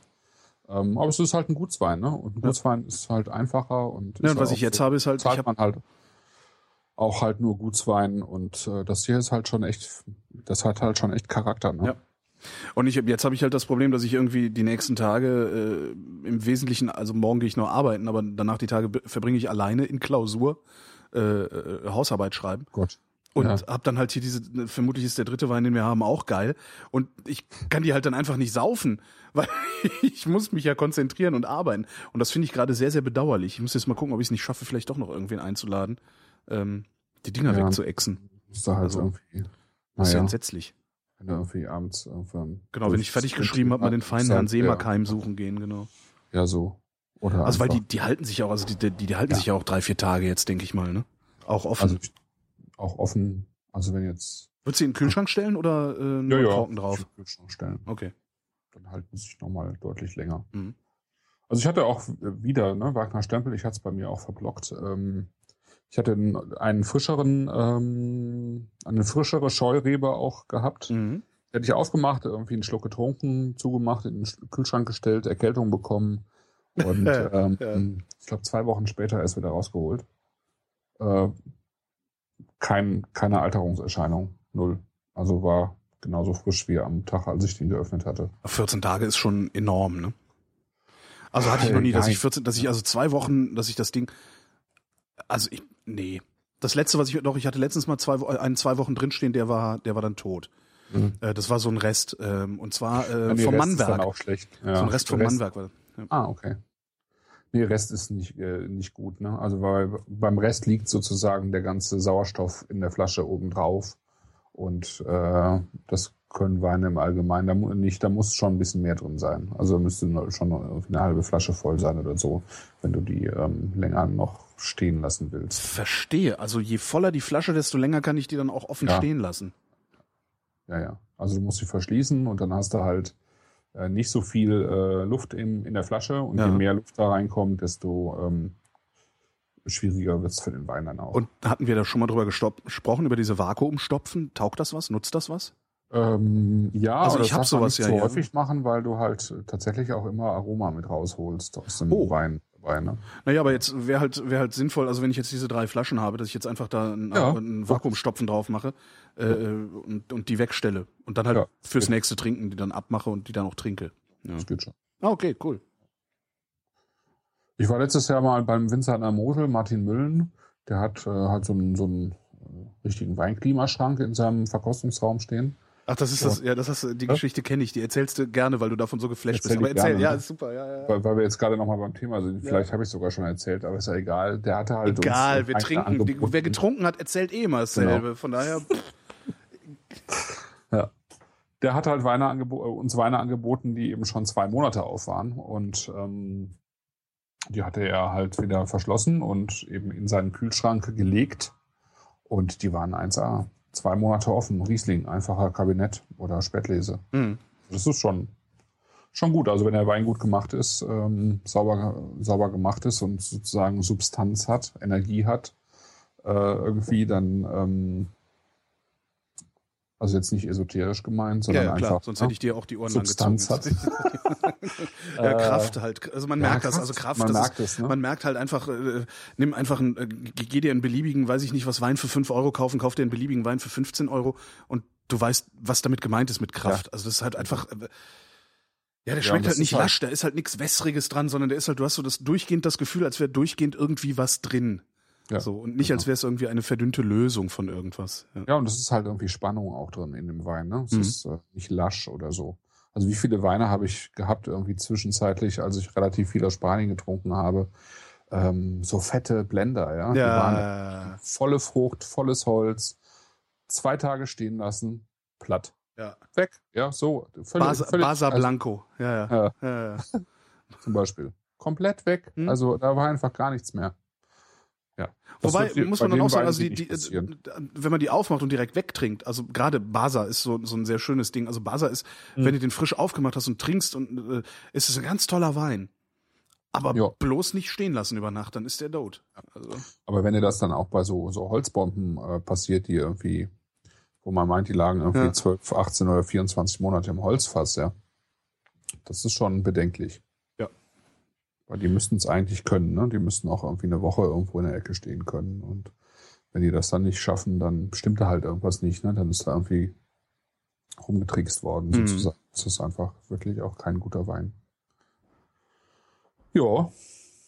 Blaufränkisch. Sehr schön. ja. Wirklich sehr beeindruckend. Also die, die Säure finde ich, also so eine Säure, ich überlege, ob ich so Ja. eine Säure jemals schon mal hatte. Ich glaube nicht. Das war genau Also- das, was ich erwartet hatte und gehofft Mm. hatte und wo ich auch dachte, dass dir das gefällt. Ja, absolut, absolut. Das Also ist genau ja das, was mir jetzt im Moment einfach auch an Rotweinen so gut gefällt. Diese Weine, die, äh, äh, die nicht mehr nach Holz schmecken. Mhm. Die, ähm, wir werden noch mal im Laufe der Zeit noch mal ein paar andere haben, weil es gibt jetzt so ein paar Leute einfach, die in diese Richtung gehen und was, was ich echt super finde. Mhm. Ähm, ja, und wo einfach die Rebsorten dann nochmal einfach völlig anders schmecken. Ne? Also ich hat, war jetzt letztens irgendwie bei einem Prioratabend, wo es nur darum ging, dass äh, richtig gute Priorat-Weingüter, das ist so ein altes Wein, Weingebiet in Spanien, die sich vor allen Dingen durch äh, auch durch sehr wuchtige, massive, holzige Weine auch hervorgetan haben. Ja, das ist das, wo, da wo ich die Krianzen weggeschüttet habe, großflächig, oder? War das nicht das? War das nicht Ribera del Duero? Ich weiß nicht. Duero? Vielleicht war es auch Priorat. Ich weiß nicht, aber die, also sehr massive Weine, die halt immer mehr auch darunter leiden, dass durch die Klimaerwärmung die immer alkoholischer werden. Mhm. Und äh, aber ebenso Weil mehr, mehr Sonne, mehr Zucker, ne? Mehr, mehr Sonne, mehr Zucker, mehr Zucker, mehr Alkohol, mehr Zucker, oder wie? Mehr Alkohol, ja so. Und dann hatten die eh die Tendenz, sehr spät zu lesen, wenn die also sehr, sehr reif sind, die Trauben, ja, dann haben Mhm. die eben auch wirklich von allem sehr viel. Und dann auch mal ins Holz und so, ne? Dann hast du halt so richtige Wuchtproben. Und da geht jetzt bei einigen Winzern eben auch die Tendenz dahin, auf das Holz teilweise ganz zu verzichten und nur noch in äh, Beton oder ähm, äh, ähnlichem eben zu vergehren, ja. Und äh, zu, ähm, zu reifen dann irgendwie im Edelstahl oder in, in großen Holzfässern halt, wo, wo eben dieser Holzgeschmack keine Rolle spielt. Mhm. Ja, und eben diese Säure zu behalten, diese Säure, diese Frische zu behalten, um dem äh, auch dann immer noch relativ hohen Alkoholgehalt einfach was entgegensetzen zu können. Ne? Ja. Ich weiß gar nicht, was hier beim Blaufränkisch auch, der hat moderate 13 Prozent. Moderate 13 Prozent. Ja. das ist, ist jetzt okay, ne? Ja, was, was war denn ja sonst? Also manchmal gibt's auch 15, 16, hatte ich auch schon mal. Ja, das, war aber auch Spanien, ne? Echt Also, fett. Ja, Ja, das- das- Spanien, äh, Australien, ähm, überhaupt neue Welt insgesamt. Äh, findest du das schon, sch- äh, schon mal mittlerweile Mhm. auf Süd, Südrhon.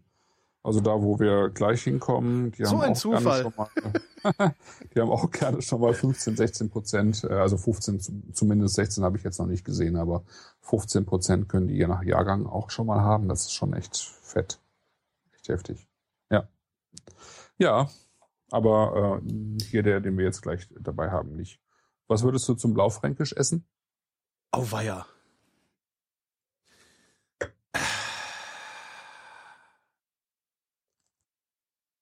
Ich, also, irgendwas Sahniges.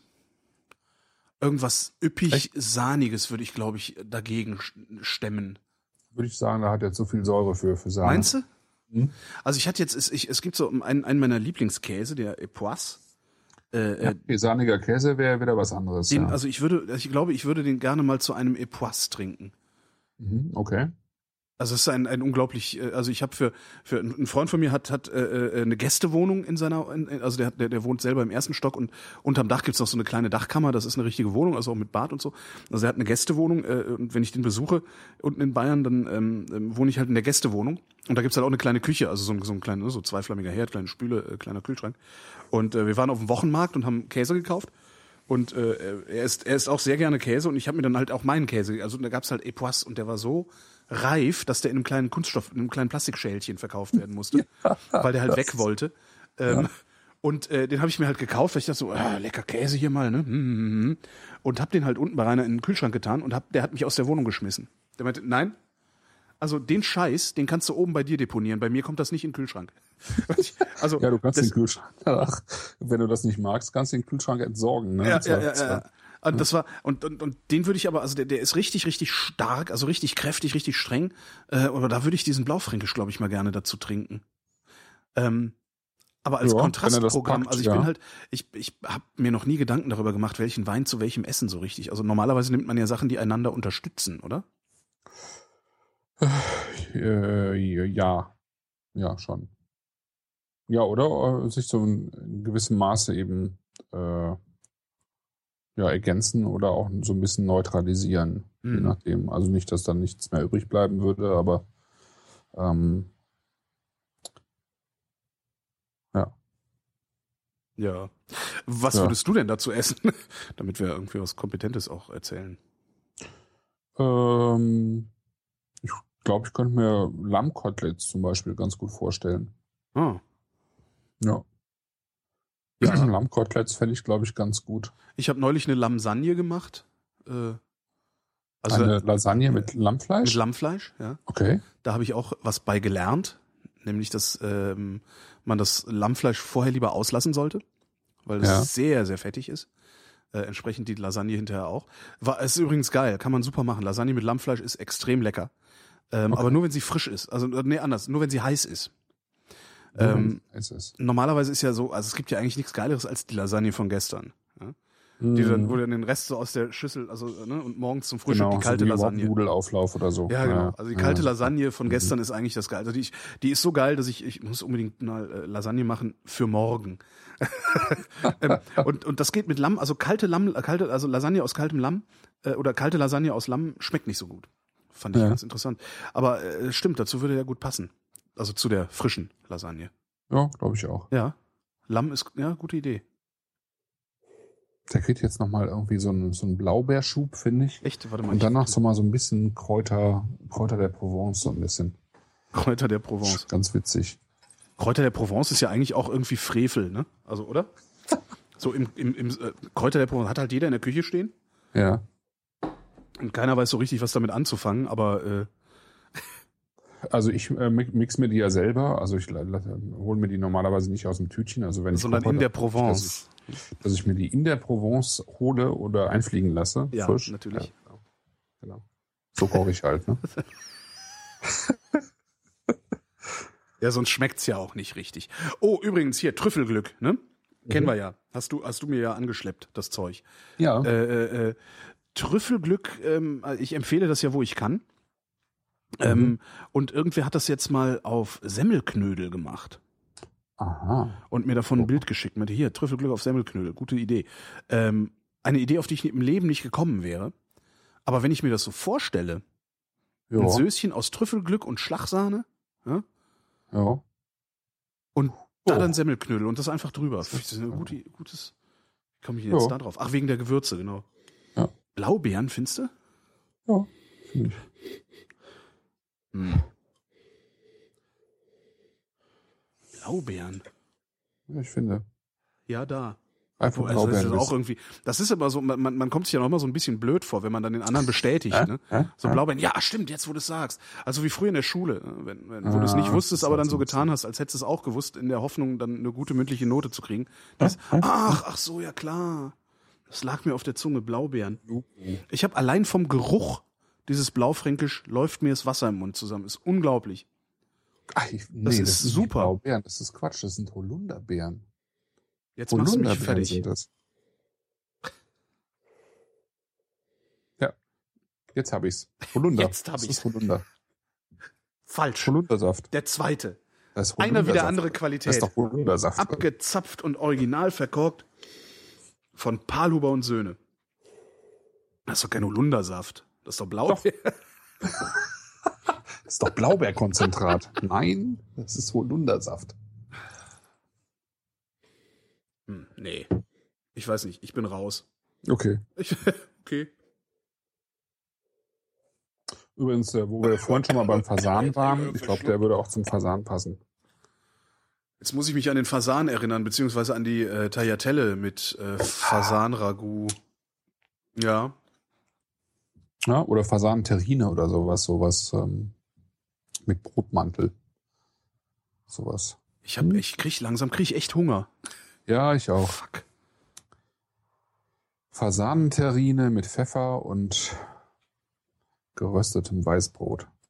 Na, ist es, äh, um, um im Mem zu bleiben, ähm, im, in äh, Valleggio in Italien, das ist so ein Ort, äh, der im Wesentlichen davon lebt, dass er Pasta herstellt, äh, verkauft und in den Restaurants des Ortes äh, zubereitet. Äh, da da, da habe ich mal Bandnudeln gegessen mit einer, ein, ja, so eine, so eine im Grunde eine Hackfleischsoße aus Fasan. Also Fasanenmett. Fasanenmett. Fasanenmett Tagliatelle, unglaublich. Das war dieser der Laden mit der besten äh, äh, ähm, Pasta der Welt. Panna Cotta der Ja. Welt. Mit der Panna besten Cotta Panna der Cotta Welt. meines Lebens. Ich, ich weiß gar nicht, habe ich das schon mal erzählt? Keine Ahnung. Ich, da habe ich jedenfalls die beste Panna Cotta meines Lebens gegessen, habe zum Kellner gesagt, das hier ist die beste Panna Cotta, die ich je in meinem Leben gegessen habe. Und der Kellner hat zu mir gesagt, ich, Natürlich. wa ich weiß. Ach, ich weiß. Finde ich cool. Also schon Das ordentlich cool, Selbst, ja. Selbstvertrauen gehabt. Ja. Ich fahre nächste, Ende nächster Woche fahre ich nach Italien. Wohin? Ähm, an den, also eigentlich äh, äh, Verona, Mhm. weil Weinmesse, Wien, Wien Italie. Mhm. Aber wir wohnen nicht in Verona, sondern wir wohnen am Gardasee. Ah, oh. Jo. Das Wo? ist sehr schön. Ähm, ich überlege gerade. Es ist nicht Simeone, ist glaube ich irgendwo nebenan. Ich komme gerade nicht drauf, Hm. muss ich sagen. Habt ihr ein Auto da unten? Äh, wir haben sogar sowas wie einen Fahrer. Oha, die Ja, sind da Herrschaften. mit einer ganzen Gruppe von Leuten und Okay. wir mieten da sozusagen über die Firma dann einen, der mit so einem Großraumtaxi mehr oder weniger ähm, uns nach äh, Verona fährt dann. Ja, super. Das ist super, ne? Da gibt's eine, äh, fliegst du oder äh, fährst du irgendwie Ja. mit dem Zug dahin? Nee, oder so? fliegen. Es Wir gibt, fliegen. ein, es gibt eine wunderbare Kaffeerösterei äh, und zwar heißt die La Torre. Äh, Ah, da warst du jetzt letztens da. da ne? war ich äh, letztens, ja, im, im, im letztes Jahr im, im, im, Torre. Oktober. La Torre heißen die. Ähm, ich habe vergessen, wie der Ort heißt, wo die sind, aber das ist wirklich einer der besten Cafés, die ich je in meinem Leben getrunken habe. Also es ist wirklich das so war wo? äh, am Gardasee. In wo? Ja, habe ich vergessen. Simeone, Ja, ich vergessen. Okay. Also ich in, in der Nähe von Salon. Ähm, in der Nähe von Salon war das. Kann ich dir aber nochmal gesondert sagen, wo das ist.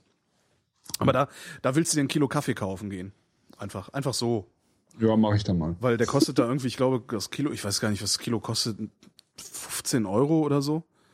Und also äh, hier auch äh, halbwegs vernünftiger wie hier Kaffee. halbwegs vernünftiger Kaffee, aber der ist halt auf dem Niveau von, von, von einem Kaffee, wo du hier äh, 40, 50 Euro das Kilo bezahlst. Okay. Also es war schon, schon eindrucksvoll. Und es gibt in Salon äh, am Gardasee eine Kaffeebar, wo du äh, Kopi Luwak trinken kannst. Was ist das? Das ist dieser äh, äh, Zibet Katzen ausgeschissen Kaffee. Ach Gott, ja, nee, das brauche ich nicht. Das Nein. doch, das willst du mal tun. Der ist fürchterlich teuer. Da kostet halt ein Kaffee, also in Italien ist ja ein, ein, Espresso, ne? Ja. Ähm, also ein Kaffee kostet sechs Euro Ja. für ein Espresso, was schon krass ist, weil normalerweise kostet in, in Italien ein äh, Kaffee an der Bar ein Euro. Ne? Mhm. Ähm, da kostet er sechs, äh, also dieser Kopi Luwak.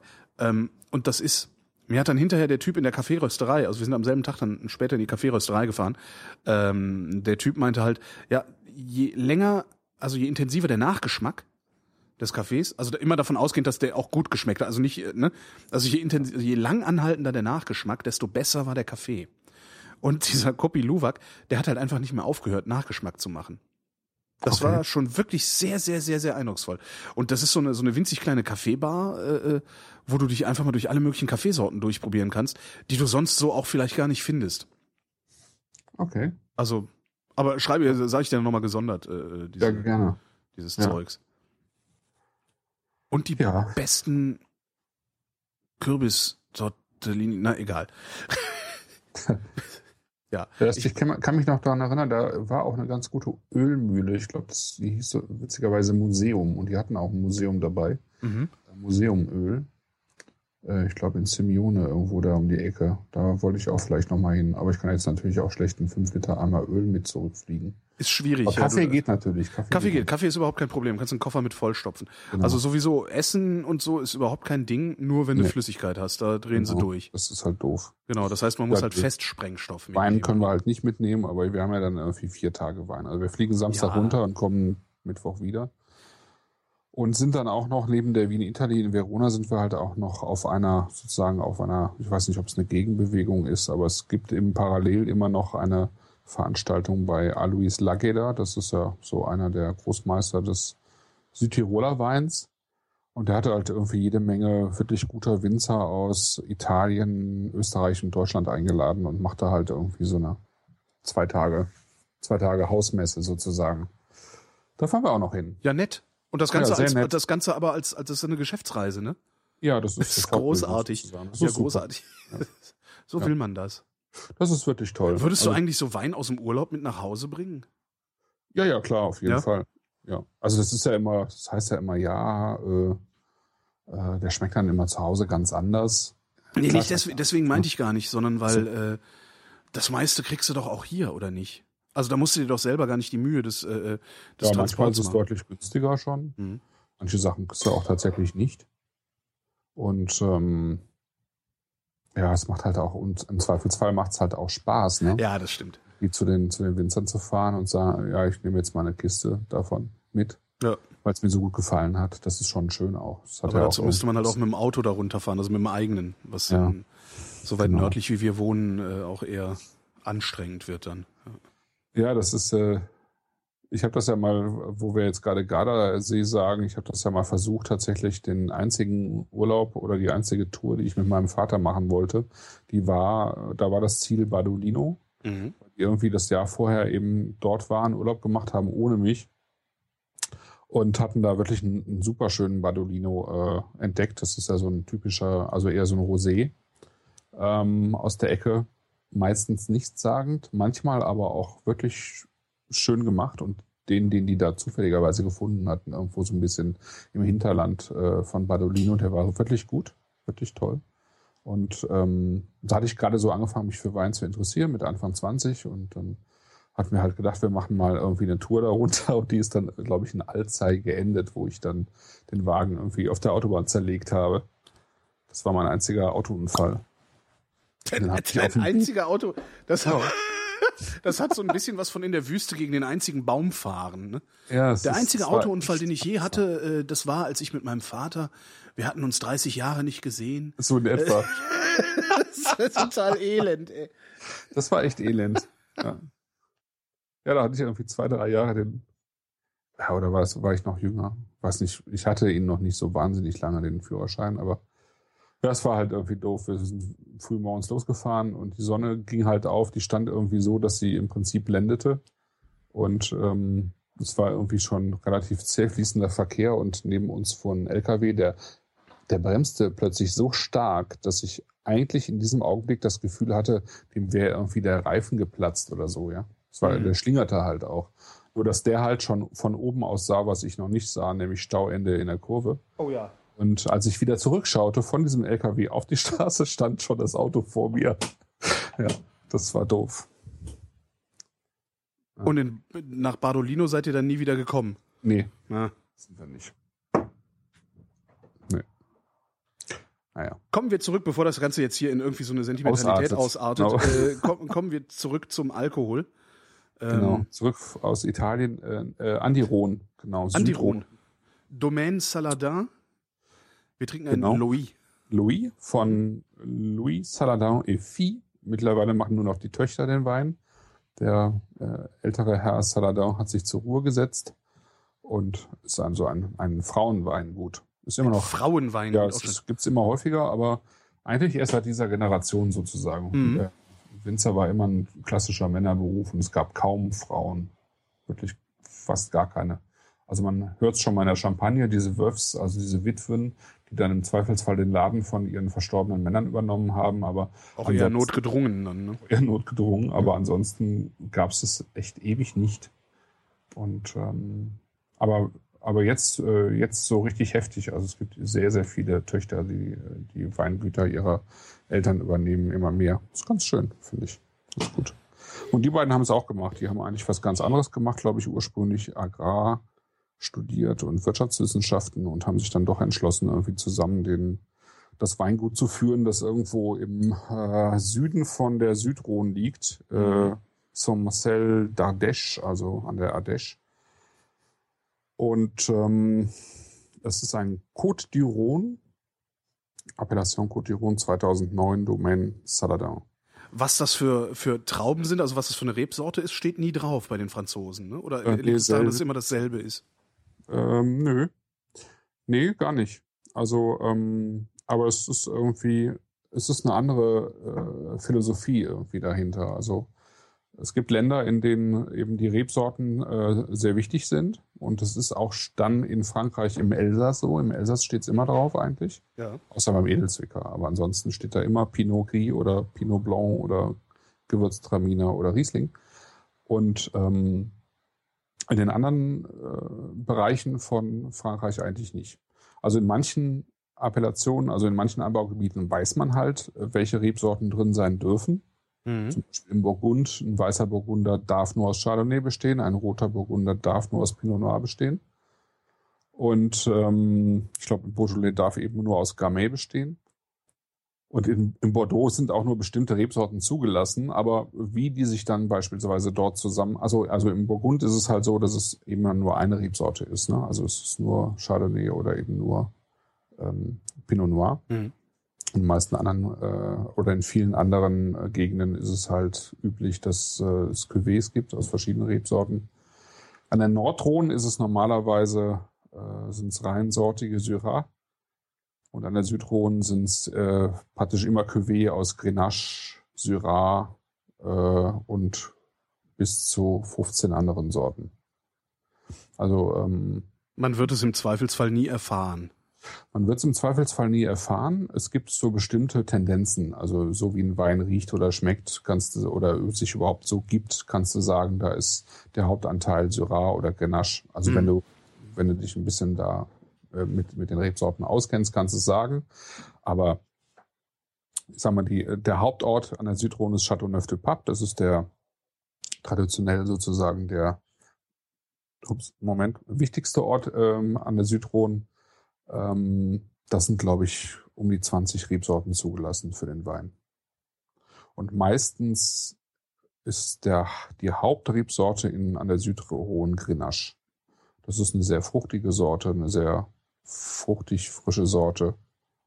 Ähm, also wirklich mit viel Frucht.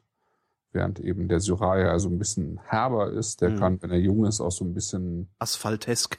genau asphaltesk wirken, äh, würzig sein, ne? eben so wie auch, äh, deswegen auch beim Blaufränkisch so ein bisschen Ähnlichkeit, so diese ledrigen Aromen, Mhm. die da schon mal auftauchen.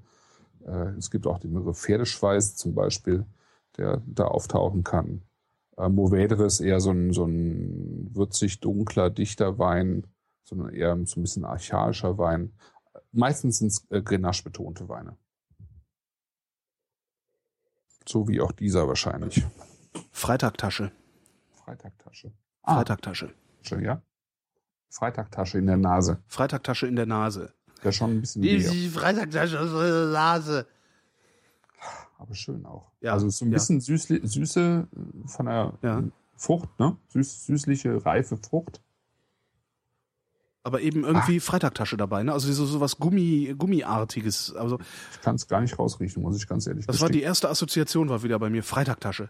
Okay. Also LKW-Plane, Gummi, Vulkanisierung, Schlauchboot, ähm, aber die, die guten Anteile, also man, ich, ich muss immer wieder dazu sagen, auch, auch wenn ich, ich habe lange nicht mehr Hast du über Weine den gerade geschrieben. erst geöffnet? Oder? Ja, ich habe den gerade erst Okay, geöffnet. das kann sein, dass es dadurch kommt. Ähm, ich habe auch, ein bisschen länger schon auch, offen. auch wenn ich, wenn, wenn ich, wenn ich mal so über Weine schreibe, ähm, ich assoziiere oft Sachen, die man eigentlich für unangenehm halten würde. Also Freitagtasche, ne? riecht nach Gummiboot. Äh, Das ist alles nicht, nicht, nicht, also im besten Sinne meine ich das immer. Also das ist auch ein Gummiboot hat, dieser Gummigeruch hat auch was Gutes. Also da, da gibt's auch gute Geruchsanteile drin, finde ich. Und das, hat, das hat Rotwein häufig bei mir. Ja, die Freitagtasche verblasst langsam ein bisschen, ja. Ja, dann kommt es wahrscheinlich irgendwie durch die Spontangärung auch. Das ist ja so. Es gibt ja Weine, die wirklich ein bisschen seltsam riechen manchmal. Durch diese wilden Hefen eben. Mhm. Das ist bei mir nicht mehr da. Das kann, ich kann es echt nicht riechen. Wie lange hast du den schon offen? Stündchen. Ah, okay. Ja, ist immer noch sehr extrem bei mir. Und hinter der Freitagtasche dann tatsächlich süßes Obst. Ja, ne? Süßes Obst. Aber was für Obst? Pflaume vielleicht? Nee. Zwetschge? Nee.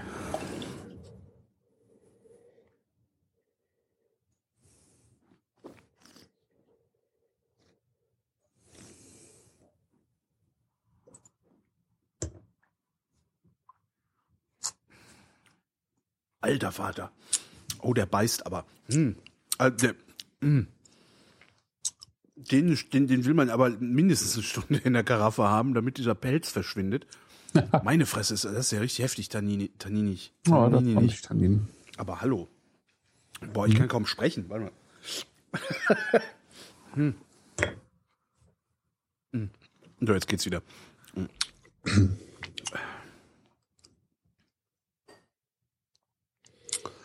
Ja. Oh, ist schwer zu sagen. Also. hm.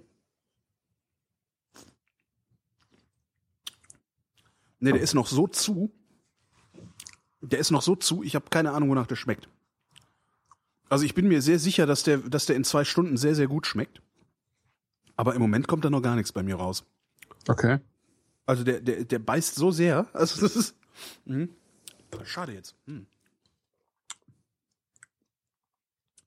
Hätte also ich auch mal dran denken können. tatsächlich Ne? nicht so. Hätte ich auch mal dran Ähm, denken ja, können, ich Rotwein ja aufzunehmen. mal- wollt's dir eigentlich noch gesagt voll haben, aber- Idiot, echt, ey. Mhm. Mann, ich bin so doof. Ich wollte es noch geschrieben haben, aber ich habe es ver vergessen vorher. Hm. Nee, also ich finde es jetzt gar nicht so. Also Mhm. der hat eine ordentliche Säure. Ja. Also der wirkt jetzt auch überhaupt nicht, ähm, wie man das da auch schon mal haben kann, eben fett und überreif und ähm, fast sämig, ja, so vor, vor Alkohol und, und Frucht. Es wird ja sehr heiß da unten in, an der Südrhone. Das hat er jetzt überhaupt nicht, ne? Der hat ähm, ordentlich Gerbstoffe, aber der hat eine schöne Frucht, finde ich. Das ist schade, kann ich jetzt gerade überhaupt nicht beurteilen. Okay, Mhm. ja, doof. Da müssen wir zwei Stunden weiterreden. Ja, Verdammt. genau. Mist. trink mal weiter hier, weil also mir macht der Spaß. Ja, nur zu. Der ist übrigens gar nicht im, im Holz ausgebaut worden, sondern nur im Beton. Beton. Ja, hört sich irgendwie ein bisschen blöd an, ne? Ja, äh, äh, äh, der Beton ist. Betontank. Ja. Betontank. Wird da gerne gemacht. Echt? Also so riesige ja. Betonwannen, wo die das reinschauen. Ja, so, genau. Und wie verschließen die die dann von oben oder verschließen die die gar nicht? Lassen die das so vor sich hin gären, so offen. Ich denke mal mit einem Holzdeckel oder so. Ja. Beton. Oder die sind einfach zu. Also ist äh, oben äh, füllst es rein und unten irgendwann wieder raus. Mhm.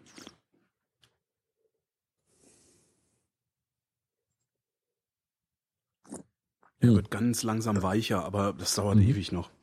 Also den werde ich, den werde ich, äh, äh, ja, wenn ich gleich Shownotes schreibe, werde ich den äh, Genau, mach mal. am also Ende, am Ende der super. Shownotes werde ich den nochmal probieren und äh, dann mal gucken.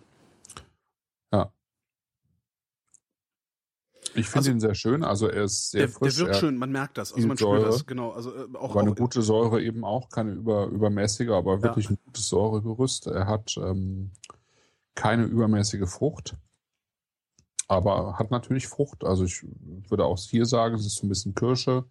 Ähm, also es ist deutlich heller sozusagen die Frucht als beim Blaufränkisch. Die Ja. war relativ dunkel. Hier ist es eher hell. Der ist Das- auch in der Farbe heller. Ne? Das riecht man auch, finde ich. Also Mhm. ich finde, man, man riecht sowieso, dass da nichts, der, der wird nicht schlechter. Also man hat, du hast es ja, hast ja auch oft, dass du irgendwas riechst, also einen Wein riechst und denkst, oh ja, super. Dann hat er noch so viel Tannin, dass er, dass er einfach zwei Stunden stehen muss. Und dann Mhm. freust du dich drauf und dann schmeckt er total lasch. Und Ja. das habe ich hier gar nicht. Also das, Nee, äh, so ist es ja auch tatsächlich nicht. also die, den, Ja. den, den, oh ja, jetzt riecht er auch ganz extrem. Oh ja. Und er hat halt äh, neben Kirschen Himbeeren, finde ich. Hat Ja, Him, ja, ja, ja, ja. reife Himbeeren. Ja, ja, ja, ja, ja.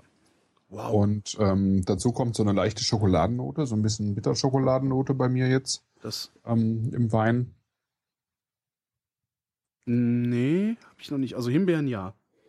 Schokolade. Also auch eher am Gaumen, glaube ich, als in der Nase. In der Nase hatte ich die gerade im Gaumen. Ja, ne. Sehr schön. Super. Kostet 14 Euro, also liegt auch in diesem Preisgefüge. Ähm, ist ein sozusagen einfacher Cotiron, wenn man das so sagen kann. Es gibt halt ein sehr großes Gebiet da unten, das Cotiron heißt. Da kommen ganz unterschiedliche Qualitäten her. Natürlich, wie das halt so ist in so großen Gebieten, aber eben auch viele gute Weine. Es gibt dann auch dort diese Ortsweine äh, sozusagen, wie wir es schon mal beim Wagner Stempel angesprochen hatten. Mhm. Diese Cotiron Village heißen die dann. Ähm, das ist sozusagen die höhere Qualitätsstufe, wo man eben sagt, das ist ein, der muss noch mal ein paar andere Kriterien erfüllen, ähm, was jetzt so, ich denke so ähm, die Hektoliteranzahl angeht, die man aus dem Weinberg holt und so Alkoholwerte und so weiter werden dann da äh, angegeben, die nicht überschritten werden dürfen oder unterschritten oder so. Also genau weiß ich jetzt auch nicht, wie das dort speziell ist, aber es gibt halt so ein ähm, gewisse äh, Maßgaben, die du einhalten musst. Mhm. Dann gibt es nochmal über diesen Cotiron Village gibt es nochmal einige äh, Ortsnamen, ähm, die sozusagen aufgeführt werden dürfen, zum Beispiel Vison oder äh, Gigonda oder Wackera. Das sind äh, drei bekannte Orte innerhalb dieser Cotiron, die einen eigenen Status haben. Also Mhm. Wo haben die den her? ähm, das hat sich gezeigt, dass die ähm, Lagen dieser Orte einfach nochmal ein deutlich besseres Terroir haben, sozusagen. Also ein, ein deutlich besseres Potenzial. Ob man das dann ausschöpft oder nicht, ist ja noch eine andere Frage. Aber äh, das Potenzial dieses Mikroklimas sozusagen, also aus Bodenbeschaffenheit und, weiß ich nicht, Wasserabzug Mhm. und Sonneneinstrahlung und so weiter, je nachdem, ist halt dort nochmal besonders gut. Ja.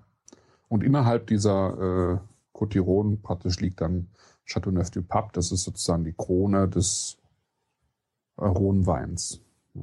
Und da gibt es sehr viele gute, aber wie immer gibt es da auch die Weine, die man auch im Discounter kaufen kann. Ja. Ich, ich erinnere mich dran, ich stand mal beim Scholzen in Köln. Ein äh, Weinladen, in den, ich, in den ich sehr gerne gegangen bin, früher, als ich da noch gewohnt habe. Äh, in den ich auch heute noch sehr gerne gehe, wenn ich mal in Köln bin und Ja. die, äh, die haben so absurde Öffnungszeiten auch irgendwie. Äh, und, und der tatsächlich aufhat, gehe ich auch immer noch mal rein und finde auch in der Regel was, was ich, was ich haben will. Ähm, und ich stand bei Scholzen und äh, hab mir, das war nämlich der Tag, wo ich diese, diese Magnum äh, äh, Mhm. Herkrets, glaube ich, müsste das gewesen sein, gekauft habe. Jetzt, ja. Ähm, und da, da, da stand dann halt auch irgendein Typ, der irgendein Koch oder so, das ist irgendein Restaurant in Köln. Und äh, der, der, der Händler hatte halt gerade auch ein Chateau Neuf du Pape offen. Und Mhm. da, der war, das war auch richtig heftig, das Zeug. Da war so viel Tannin drin, dass ich, äh, äh, weiß ich nicht, tagelang die Marseillaise nicht pfeifen konnte.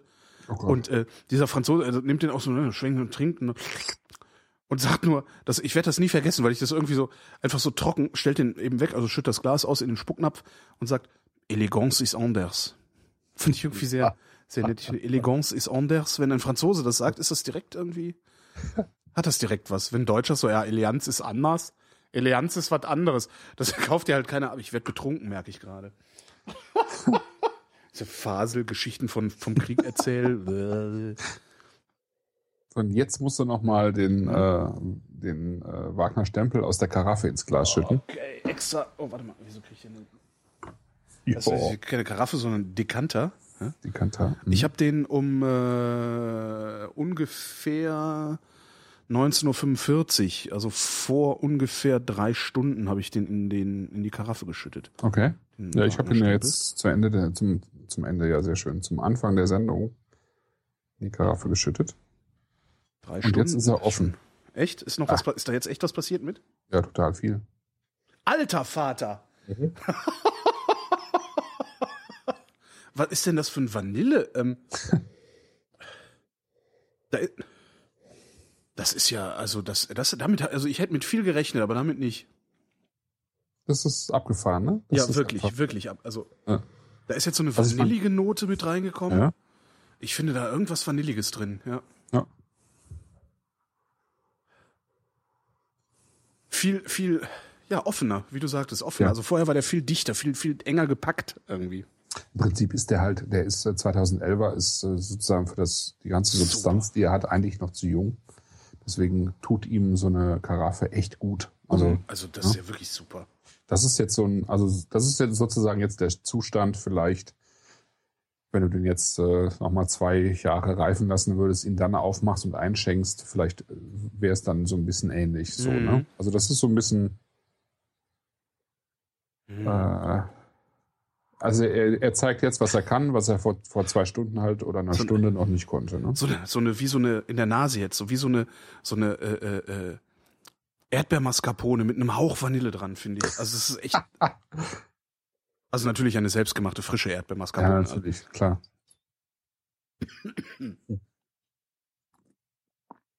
toll, toll, toll, toll. Ja, super. Mhm. Wie dann nochmal so ein Universum aufgeht, das finde ich halt auch Ja. das Tolle daran. Ne? Äh, Ja. Du denkst halt, du hättest, äh, oh ja, schmeckt ja super, schnell weg. Und dann gibt's dann tatsächlich nochmal einen anderen Wein, obwohl er aus derselben Flasche kommt. Ja, es ist wirklich nochmal ein anderer Wein, Ja. ne? Ja. Und das ist jetzt, das ist wirklich auch großes Riesling-Niveau. Das ist wirklich super. Oh, verdammt. Der ist wirklich toll. Der hat die ganze Hitze verloren von vorhin. Mm, Super.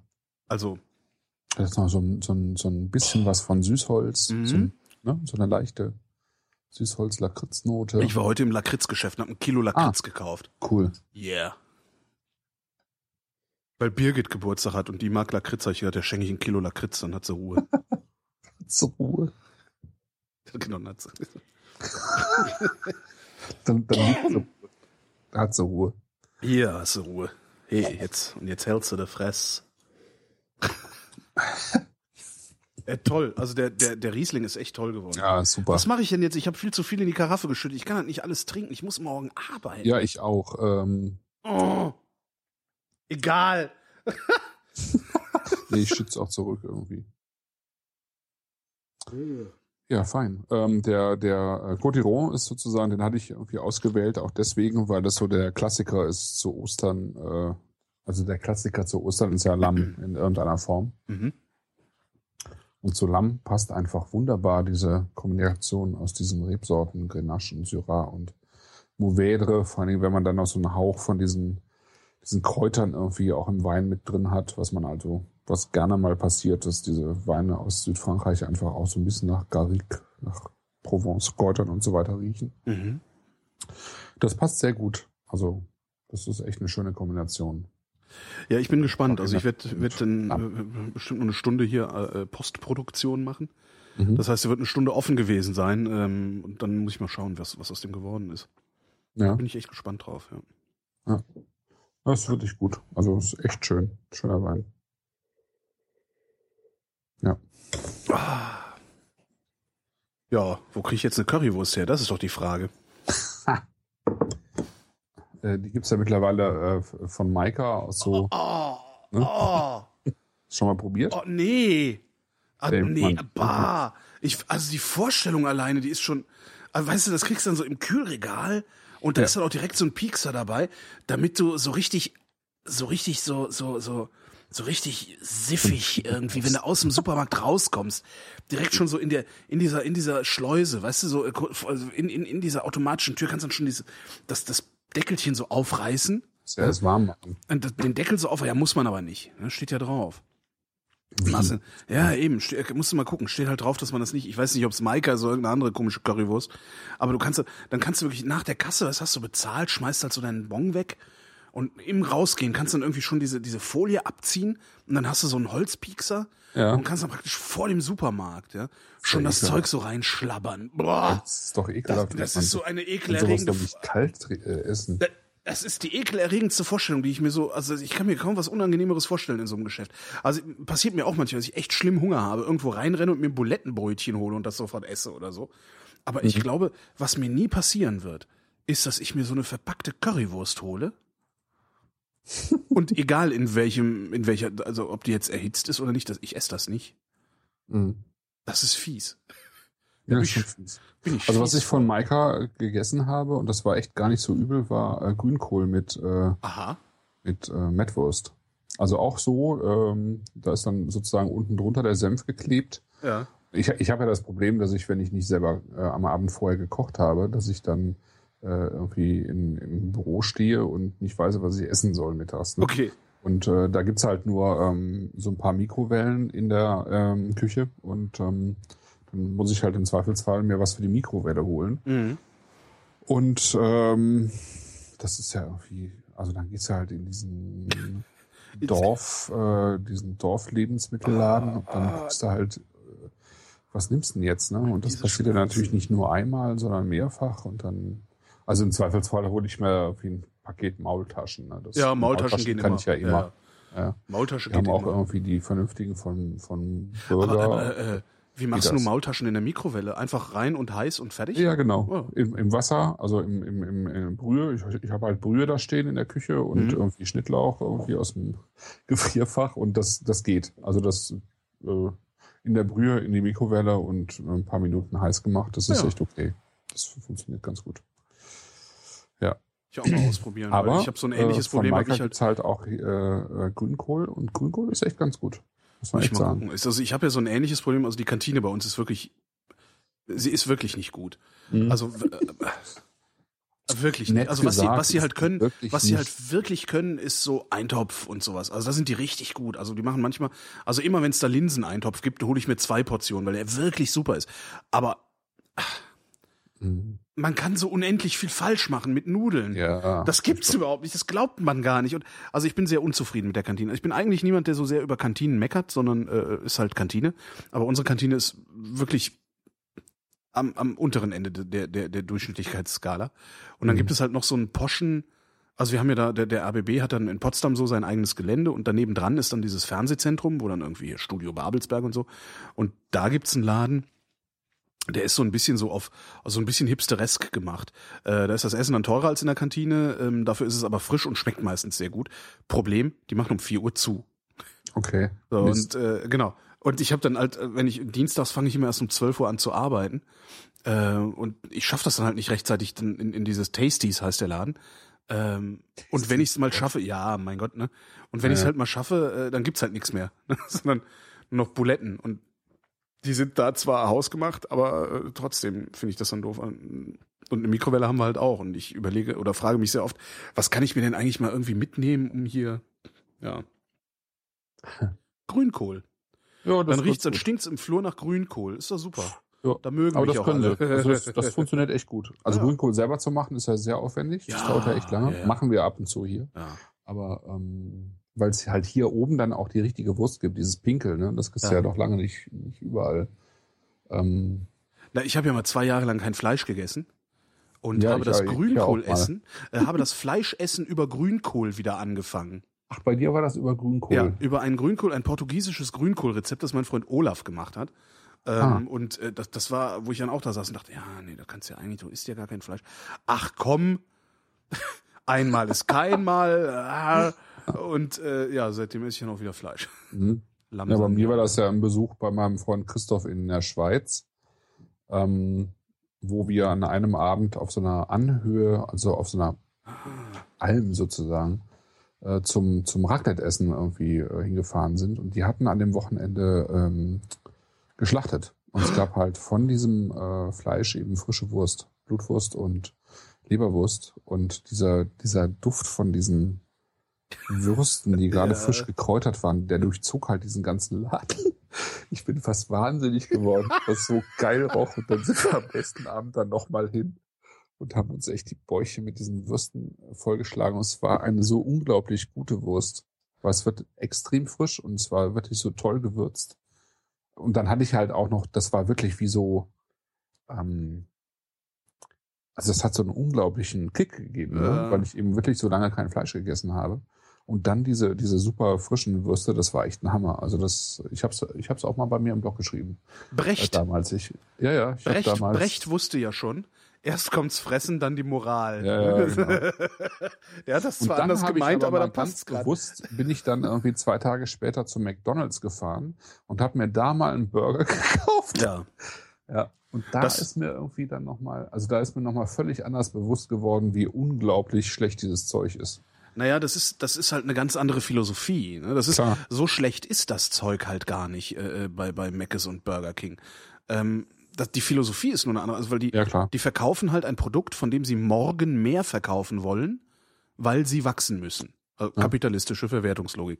Und Ja. darum ist das Zeug halt so, wie es ist. Ne? Und so jemand, also die, die dann da gerade schlachten irgendwie, die haben halt nur dieses eine Schwein. So. Klar. Und äh, ja, wenn es alle ist, ist es halt alle. Also die, die Philosophie ist halt eine andere. Ja. Naja, völlig anders.